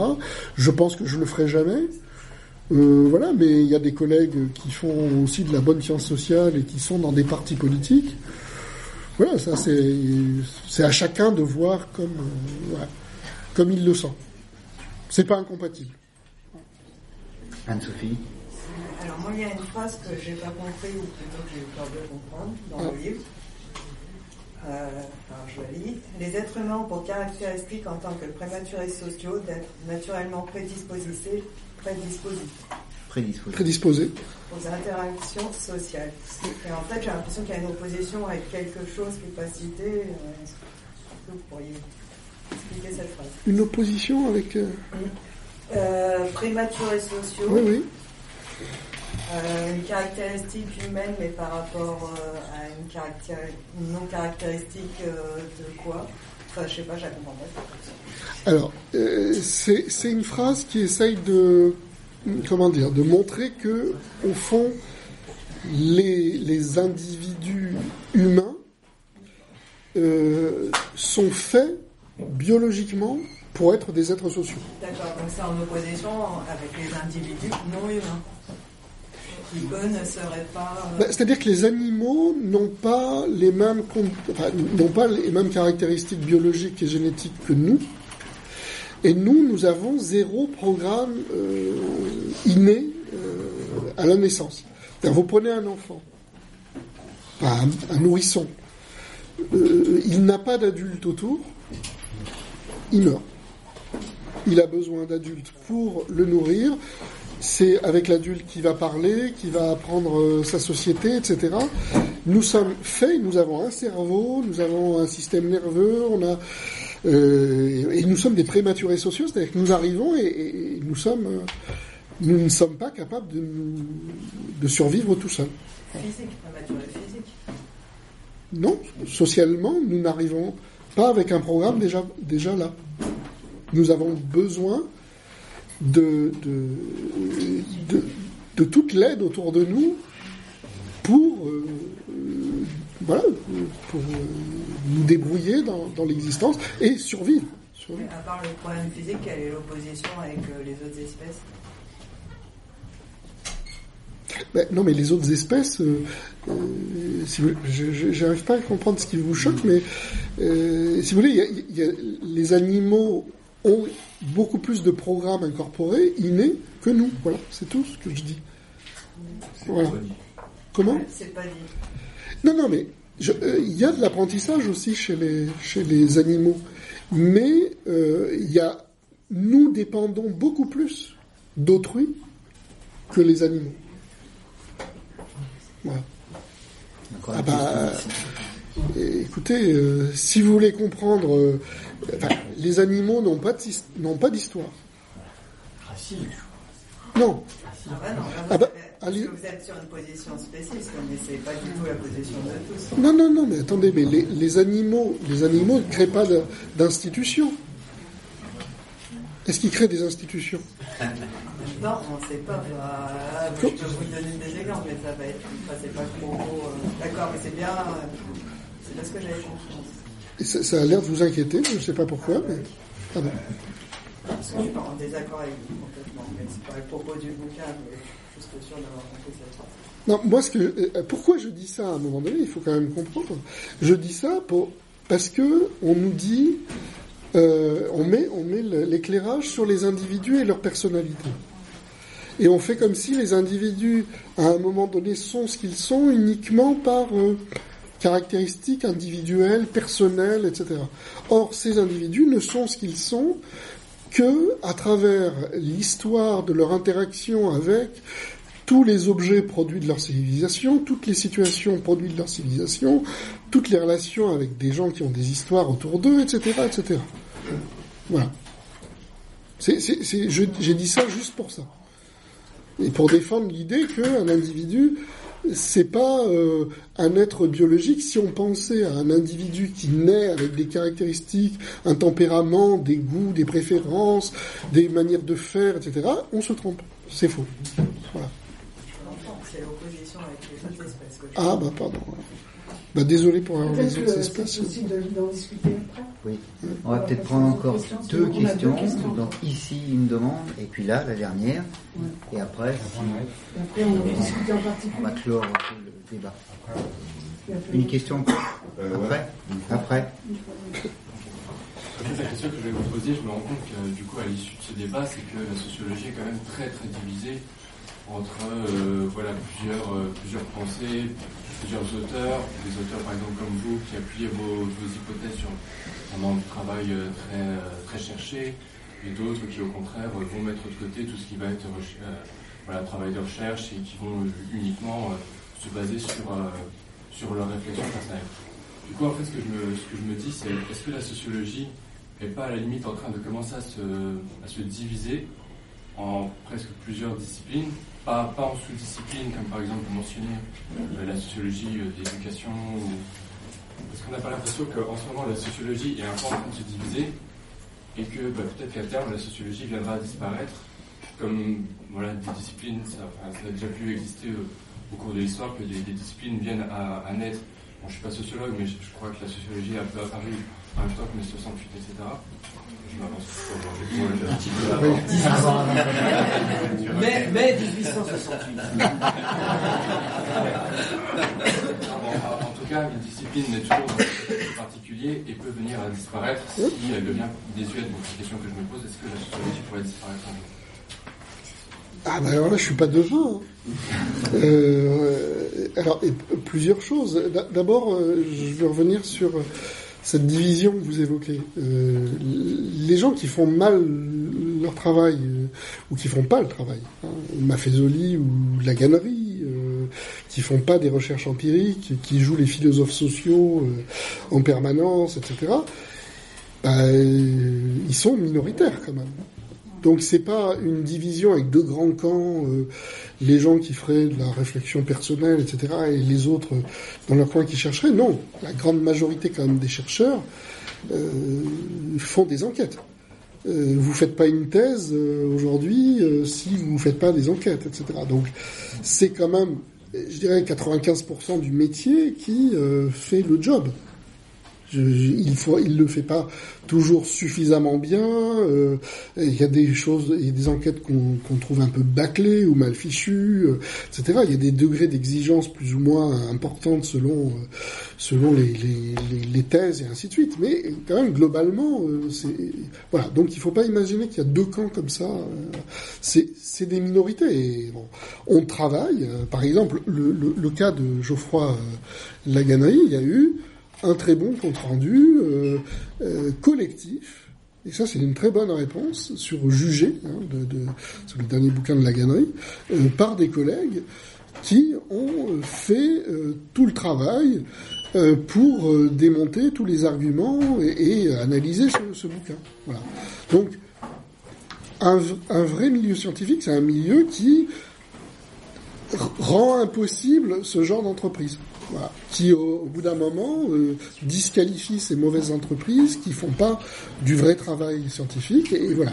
Si tout le monde faisait comme ça, au bout d'un moment, bah, ces gens-là seraient marginalisés et on n'aurait plus que des gens euh, qui font euh, tra- leur travail sérieusement et qui s'empailleraient aussi entre eux hein, pour d'autres raisons. Ça, il n'y a, a pas de doute. Euh, après, la deuxième partie de votre question, c'était quoi? C'était de savoir si du coup la sociologie pourrait pas Ah. un jour devenir. Disparaître. Bon. Mais d'une certaine façon, je vais, être provocateur, je le souhaite. Non, mais je le souhaite parce que moi, je, ne crois pas que. Enfin, de plus en plus, j'ai un esprit science sociale et pas sociologique euh, strictement. C'est-à-dire que si vous lisez mes derniers, bouquins, euh, je cite euh, autant d'historiens ou d'anthropologues que de sociologues. Donc moi, je, je considère qu'il y a un métier de, de sciences sociales, voilà, de recherche en sciences sociales, euh, que euh, voilà, je, je, je pense que là, il y a une unité des différentes sciences sociales, qu'il faut la retrouver, que ce serait très bien que l'économie euh, s'y insère beaucoup plus, et il y a des économistes qui jouent ça, donc euh, voilà, vous trouvez sur le site de la vie des idées le, le dialogue qu'on a avec André Orléans, et on dit tous les deux la nécessité de cette, de cette, de cette unité de l'économie et de la sociologie. Euh, il faut que dans nos travaux, nous mo- mobilisions des travaux d'anthropologues alors que nous sommes euh, sociologues et inversement, etc., etc. Donc, je crois plutôt à ça. Je crois que on gagnerait à ne pas trop se spécialiser euh, rapidement et considérer que parce qu'on est sociologue, alors on va pas lire des historiens ou, des linguistes ou, même des psychologues. Il faut avoir l'esprit beaucoup plus ouvert que ça. Ce qui était le cas de, pour, quand même rappeler des grands noms, euh, Bourdieu, euh, regardez ses bibliographies, hein, c'est beaucoup d'historiens, euh, beaucoup d'anthropologues, des linguistes, euh, évidemment des philosophes avec sa formation. c'est quelqu'un qui faisait feu de tout bois. Il allait prendre partout ce qu'il était possible de prendre. Donc, donc voilà, moi je pense qu'il, voilà, Bourdieu c'est un exemple. Norbert Elias, Norbert Elias, il voulait même réunir la psychologie, l'histoire et la sociologie, parce que pour lui, euh, ben, on est dans, euh, des, euh, comment dire, dans, des analyses de faits qui qui ont une histoire. On ne les comprend pas, on comprend pas les faits sociaux si on ne comprend pas des processus, et souvent des processus de longue durée. Donc lui, il a passé sa vie à replacer dans des grandes histoires de longue durée euh, les faits qu'il étudiait. Et puis, euh, pour lui, il n'y a pas d'écart entre euh, enfin, l'étude des structures mentales des individus et l'étude de leur euh, position euh, dans des groupes sociaux, etc. Donc, voilà, lui aussi, il avait une ambition de réunir beaucoup de sciences humaines. Et, d'ailleurs, un de ses grands inspirateurs, c'est Freud. Voilà. Qu'on a peu insisté pour Norbert Elias sur cet aspect-là, mais, toute l'histoire de euh, de la pacification des mœurs hein, selon Elias euh, et cette euh, ce- cet autocontrôle de soi qui caractérise nos sociétés, qui étaient infiniment plus violentes il y a quelques siècles qu'aujourd'hui. C'est aussi la montée d'un surmoi. C'est la constitution historique d'un surmoi. Donc euh, pour lui, il avait une lecture très historique de Freud. hein. et il historicisait beaucoup euh, Freud. Donc vo- voilà, moi je crois à ça, pas à disparition euh, immédiate. S'il y a une dictature, oui, ce sera fermé comme département. hein, ce sera les premiers départements. Oui, oui, oui. Alors, c'est pas une dictature totalement.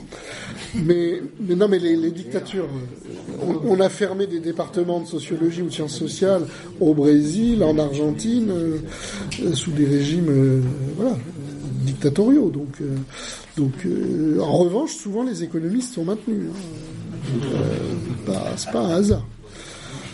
Ouais. Alors, je sais pas, il y avait une autre Il y a question. une question là, et puis on finira par Ah la oui. dernière question. Euh, déjà, merci pour, euh, pour l'intervention et pour les réponses. J'ai peur d'avoir un peu perdu ma question parce que j'ai essayé de me concentrer sur tout ce qui venait avant. Donc, euh, je vais essayer d'être clair. Mais euh, en gros, j'ai pas encore lu votre, votre livre. Euh, mais j'ai l'impression que votre, euh, votre argument, ça a été de, euh, de réaffirmer une démarcation épistémologique entre la sociologie que vous pratiquez avec toute la démarche qu'il y a derrière et euh, une sociologie euh, spontanée qui, qui, euh, qui est un peu celle du, sens commun euh, punitif, on punit des gens responsables, euh, qui est pas une vraie sociologie. Euh, donc ça, je, je, je- euh, je- enfin, comme ça, euh, par rapport à tout ce que vous en avez dit, ça me semble pouvoir euh, vraiment se tenir. Et je me demandais s'il n'y avait pas une un autre angle d'attaque possible par rapport à, à ce- cet argument-là, que de dire que euh, finalement, euh, euh, dans cette espèce de, sens commun punitif là qui dit les individus sont responsables et finalement on n'a pas à trouver des raisons sociales de ce qu'ils font et pourquoi ils le font, de dire qu'en fait ça c'est un, un- type de discours qui est énormément utilisé au moment où il faut condamner, accuser, donc dans cette espèce de culture d'accusation là qui en fait désigner une culture de l'excuse, c'est une manière aussi de légitimer cette culture de l'accusation là. Euh, mais il y a un autre, euh, une autre, euh, un autre ordre de discours qui est lui celui de la mise sous surveillance des individus, qui au contraire ne croit pas une seule seconde que tous les individus ont une chance égale de parvenir à telle ou telle pratique, et qui au contraire s'appuie sur une espèce de, discours social un peu sauvage, mais de- d'utiliser la statistique, d'utiliser, euh, de mettre sous surveillance tel type de population, contrôler euh, tel quartier plutôt que tel autre, qui justement présuppose que euh, si les individus font ce qu'ils font, il y a certaines raisons sociales pour cela. Et de la part de, enfin c'est, c'est de- des pratiques qui se développent euh, dans, dans l'enceinte même de, de- de- des ministères qui, euh, par ailleurs, médiatiquement, vont affirmer non, euh, si on les punit, nos punitions sont légitimes. Pour autant, au moment même de la, la mise sous surveillance, euh, il faut voilà, il faut bien plus postuler que les individus sont pas si euh, neutres que ça par rapport à, à leurs actions. Donc est-ce que ça aurait pas été un, un angle d'attaque pas du tout euh, contradictoire ou incompatible avec ce que vous semblez dire, mais parfaitement complémentaire en fait euh, Je sais, je, je sais pas que vous, quoi répondre, honnêtement. Je sais pas. Euh, ouais. Il m'arrive de pas pouvoir répondre. hein. Ouais, je sais pas. Tu fais allusion aux travaux de Mathieu Rigouste. euh, Euh, par exemple, mais même même Alors je si- connais pas. C'est quoi, ça? C'est sur la surveillance policière des quartiers. Et, Ouais. voilà. Mais même même pour Une euh, population très ciblée à l'avance. parler avec, enfin, avec le, le vocabulaire de Bourdieu, on pourrait dire que, je l'ai pas lu en sociologue, mais que euh, ce, ce type d'accusation de la culture de l'excuse, c'est une manière d'affaiblir la main gauche de l'État. Et, euh, mais par ailleurs, on a besoin euh, d'une espèce d'assise sociologique pour euh, renforcer la main droite qui condamne, enferme, etc. Et qui, du coup, ne peut pas se- s'en tenir à ce type de discours-là. De, enfin, Oui, alors, d'accord, je comprends bien. Mais en même temps, alors, il, faut dire que d'un côté, ils veulent arrêter toutes les explications pour justifier une politique sécuritaire, mais que d'un autre côté, euh, dans leur cabinet, ça ne cesse de réfléchir à ce qui se passe, etc., et à mobiliser des gens, et, et à, à- à inviter des sociologues à déjeuner, et ainsi de suite. Bon. Donc effectivement, il y a de l'hypocrisie dans, dans- dans tout ça. Mais quand Valls dit ça, il s'adresse pas à des sociologues, hein. il s'adresse aux citoyens en disant euh, fini les explications. C'est-à-dire que lui, il a pour idée de se... Enfin, il y a quelque chose d'électoraliste hein, dans ce qu'ils font. En disant, on va apparaître comme euh, des gens qui sont responsables, euh, qui seront intransigeants, etc. Et donc, il coupe court, et donc ça donne lieu à un anti-intellectualisme, il n'y a plus à expliquer, il n'y a plus à comprendre, maintenant il faut agir, il faut... Mais effectivement, l'État, y compris euh, du côté de sa main droite, s'appuie en permanence, effectivement, sur des données aussi, sur des, travaux, et ainsi de suite. Il y a des, des instrumentalisations de, euh, des, recherches sociologiques euh, par des gens qui ont de très mauvaises intentions. Mais c'est ce que je disais, on revient à ce que je disais au début. C'est-à-dire qu'on on peut dénoncer une situation, on peut, pardon, décrire et analyser une situation, et après, les gens en font ce qu'ils veulent. Ça relève du combat idéologique et politique. Donc, que, que, enfin, comment dire, moi j'ai vu des gens euh, utiliser la distinction de Pierre Bourdieu juste pour euh, rationaliser un peu leur, euh, leur pratique culturelle, en se disant ah oui, je, suis- bah, je suis bien placé, etc. C'était un jeu d'étudiants. À essayer de se situer sur la, sur, dans l'espace social, est-ce que j'ai les bonnes pratiques, et ainsi de suite. De même qu'il y a des gens, on sait très bien, qui peuvent utiliser la noblesse d'État qui parle des grandes écoles pour, euh, pour mettre leurs leurs gamins dans les bonnes écoles. Parce qu'on y décrit euh, euh, la baisse de pouvoir de certaines écoles par rapport à d'autres, et donc maintenant il faut aller à HEC parce que euh, l'ENS c'est moins bien que, etc. Donc ça, on peut pas échapper à ça. Euh, que des gens fassent un usage des travaux sociologiques pour renforcer les inégalités, on n'y échappera pas.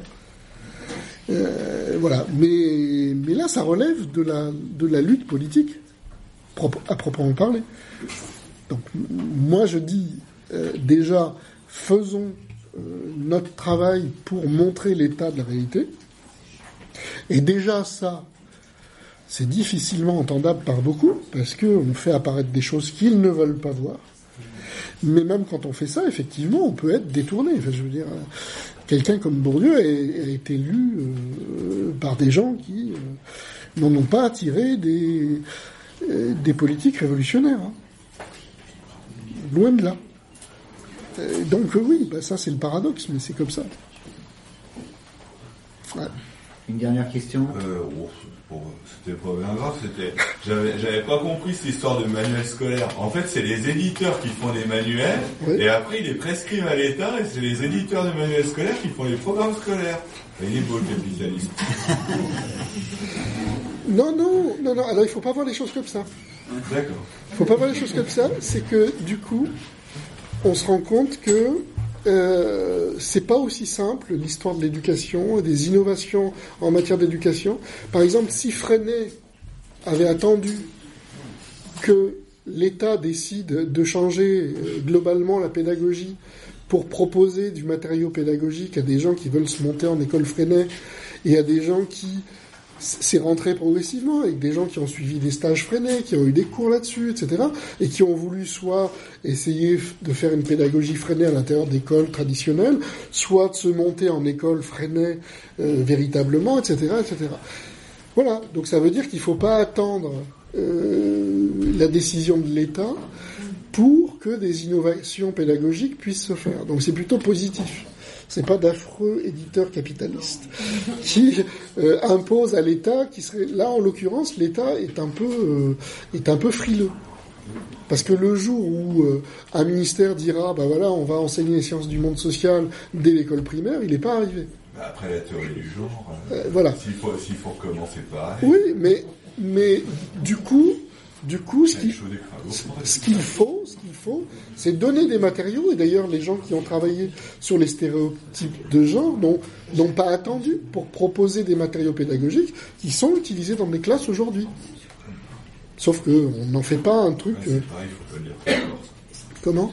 C'est pareil, il faut pas le dire trop Ah ben voilà, il faut pas. On coupera. Encore une dernière question. La, la dernière, la dernière. Euh, du coup, en fait, juste euh, qu'il y a un- des soucis de savoir ce qu'il faut devenir euh, du manuel de la sociologie. Euh, je suis en train de découvrir en fait ce qu'est ce qu'est la sociologie clinique. Et du coup, j'aurais aimé savoir ce que vous pensiez du coup de ce, ce courant qui euh, bah, allie justement, comme vous avez parlé de Montaigne, en fait, euh, le, La le psychanalyse, psychisme, oui. voilà, avec Oui. notre environnement social. Et du coup, je voulais savoir bah, ce que vous en pensez. Euh, c'est compliqué. Ce serait non mais vraiment ce serait très long. Mais euh, c'est des gens qui, qui proposent aussi euh, euh, des, des, des espèces de formations privées. Euh, c'est pas une entreprise scientifiquement extraordinairement pure. Bon. Euh, après, euh, je pense que c'est une branche de la sociologie qui souffre un peu d'un mélange un peu éclectique de la psychanalyse et de la sociologie. Euh, moi, je suis absolument partisan que euh, on, se rapproche entre psychanalystes et sociologues, parce que je me rends compte que plus on travaille sur la petite enfance, plus on tombe sur des problèmes qui étaient étudiés par euh, les psychanalystes, sauf qu'ils l'ont un peu déshistoricisé, euh, le père, la mère, etc. Bon, la loi. euh, et, nous, on tombe sur des sur ces réalités-là euh, avec nos, enquêtes empiriques dans des situations historiques particulières, etc. Mais on a besoin de travailler sur la réalité de la construction des petits enfants, voilà, de la petite enfance. Donc, on, voilà, je, je, je pense qu'on a intérêt à écouter euh, les psychologues du développement, euh, les psychanalystes, les gens qui travaillent sur les nourrissons, euh, etc., pour comprendre ce que c'est que la fabrication sociale des individus. Mais je pense pas qu'on puisse, par exemple, ce que, ce que font euh, De Gaulle-Jacques et, et- d'autres, c'est de d'intégrer des schèmes psychanalytiques euh, sans les discuter. Euh, on va parler de complexe d'Oedipe comme si c'était naturel. Moi, je pense que si on, se rapproche de la psychanalyse, il faut des- discuter toutes les notions de la psychanalyse. Le complexe d'Oedipe, c'est pas un truc universel. Ça, doit se discuter, c'est un produit de l'histoire, etc. Donc c'est un rapprochement sous condition, quoi, de transformation mutuelle, parce que les sociologues ont aussi à, se transformer dans, dans ce processus de rapprochement. Voilà. Mais, euh, mais voilà, vous pouvez continuer à lire. Hein. Est-ce que la psychanalyse est une science? Alors déjà qu'on me pose des questions sur les économistes depuis le début, maintenant c'est à T'as quelqu'un qui dit qu'il faut arrêter la discussion. On relance la discussion. On parlait de science. Alors, alors, franchement, oui, oui, oui, une partie de la psychanalyse a tout à fait produit de la science, et il me semble que Freud avait des ambitions tout à fait scientifiques. Simplement que c'est, comme c'est une discipline qui a une dimension thérapeutique, bon, c'est autre chose. Simplement que, bon, voilà, on peut pas, euh, euh, on peut pas nier le fait qu'il y a eu des analyses euh, de rêve, par exemple, ou de d'hystérie, ou de, voilà. Donc, c'est aussi une discipline scientifique. Et voilà, ce sera la dernière. Merci.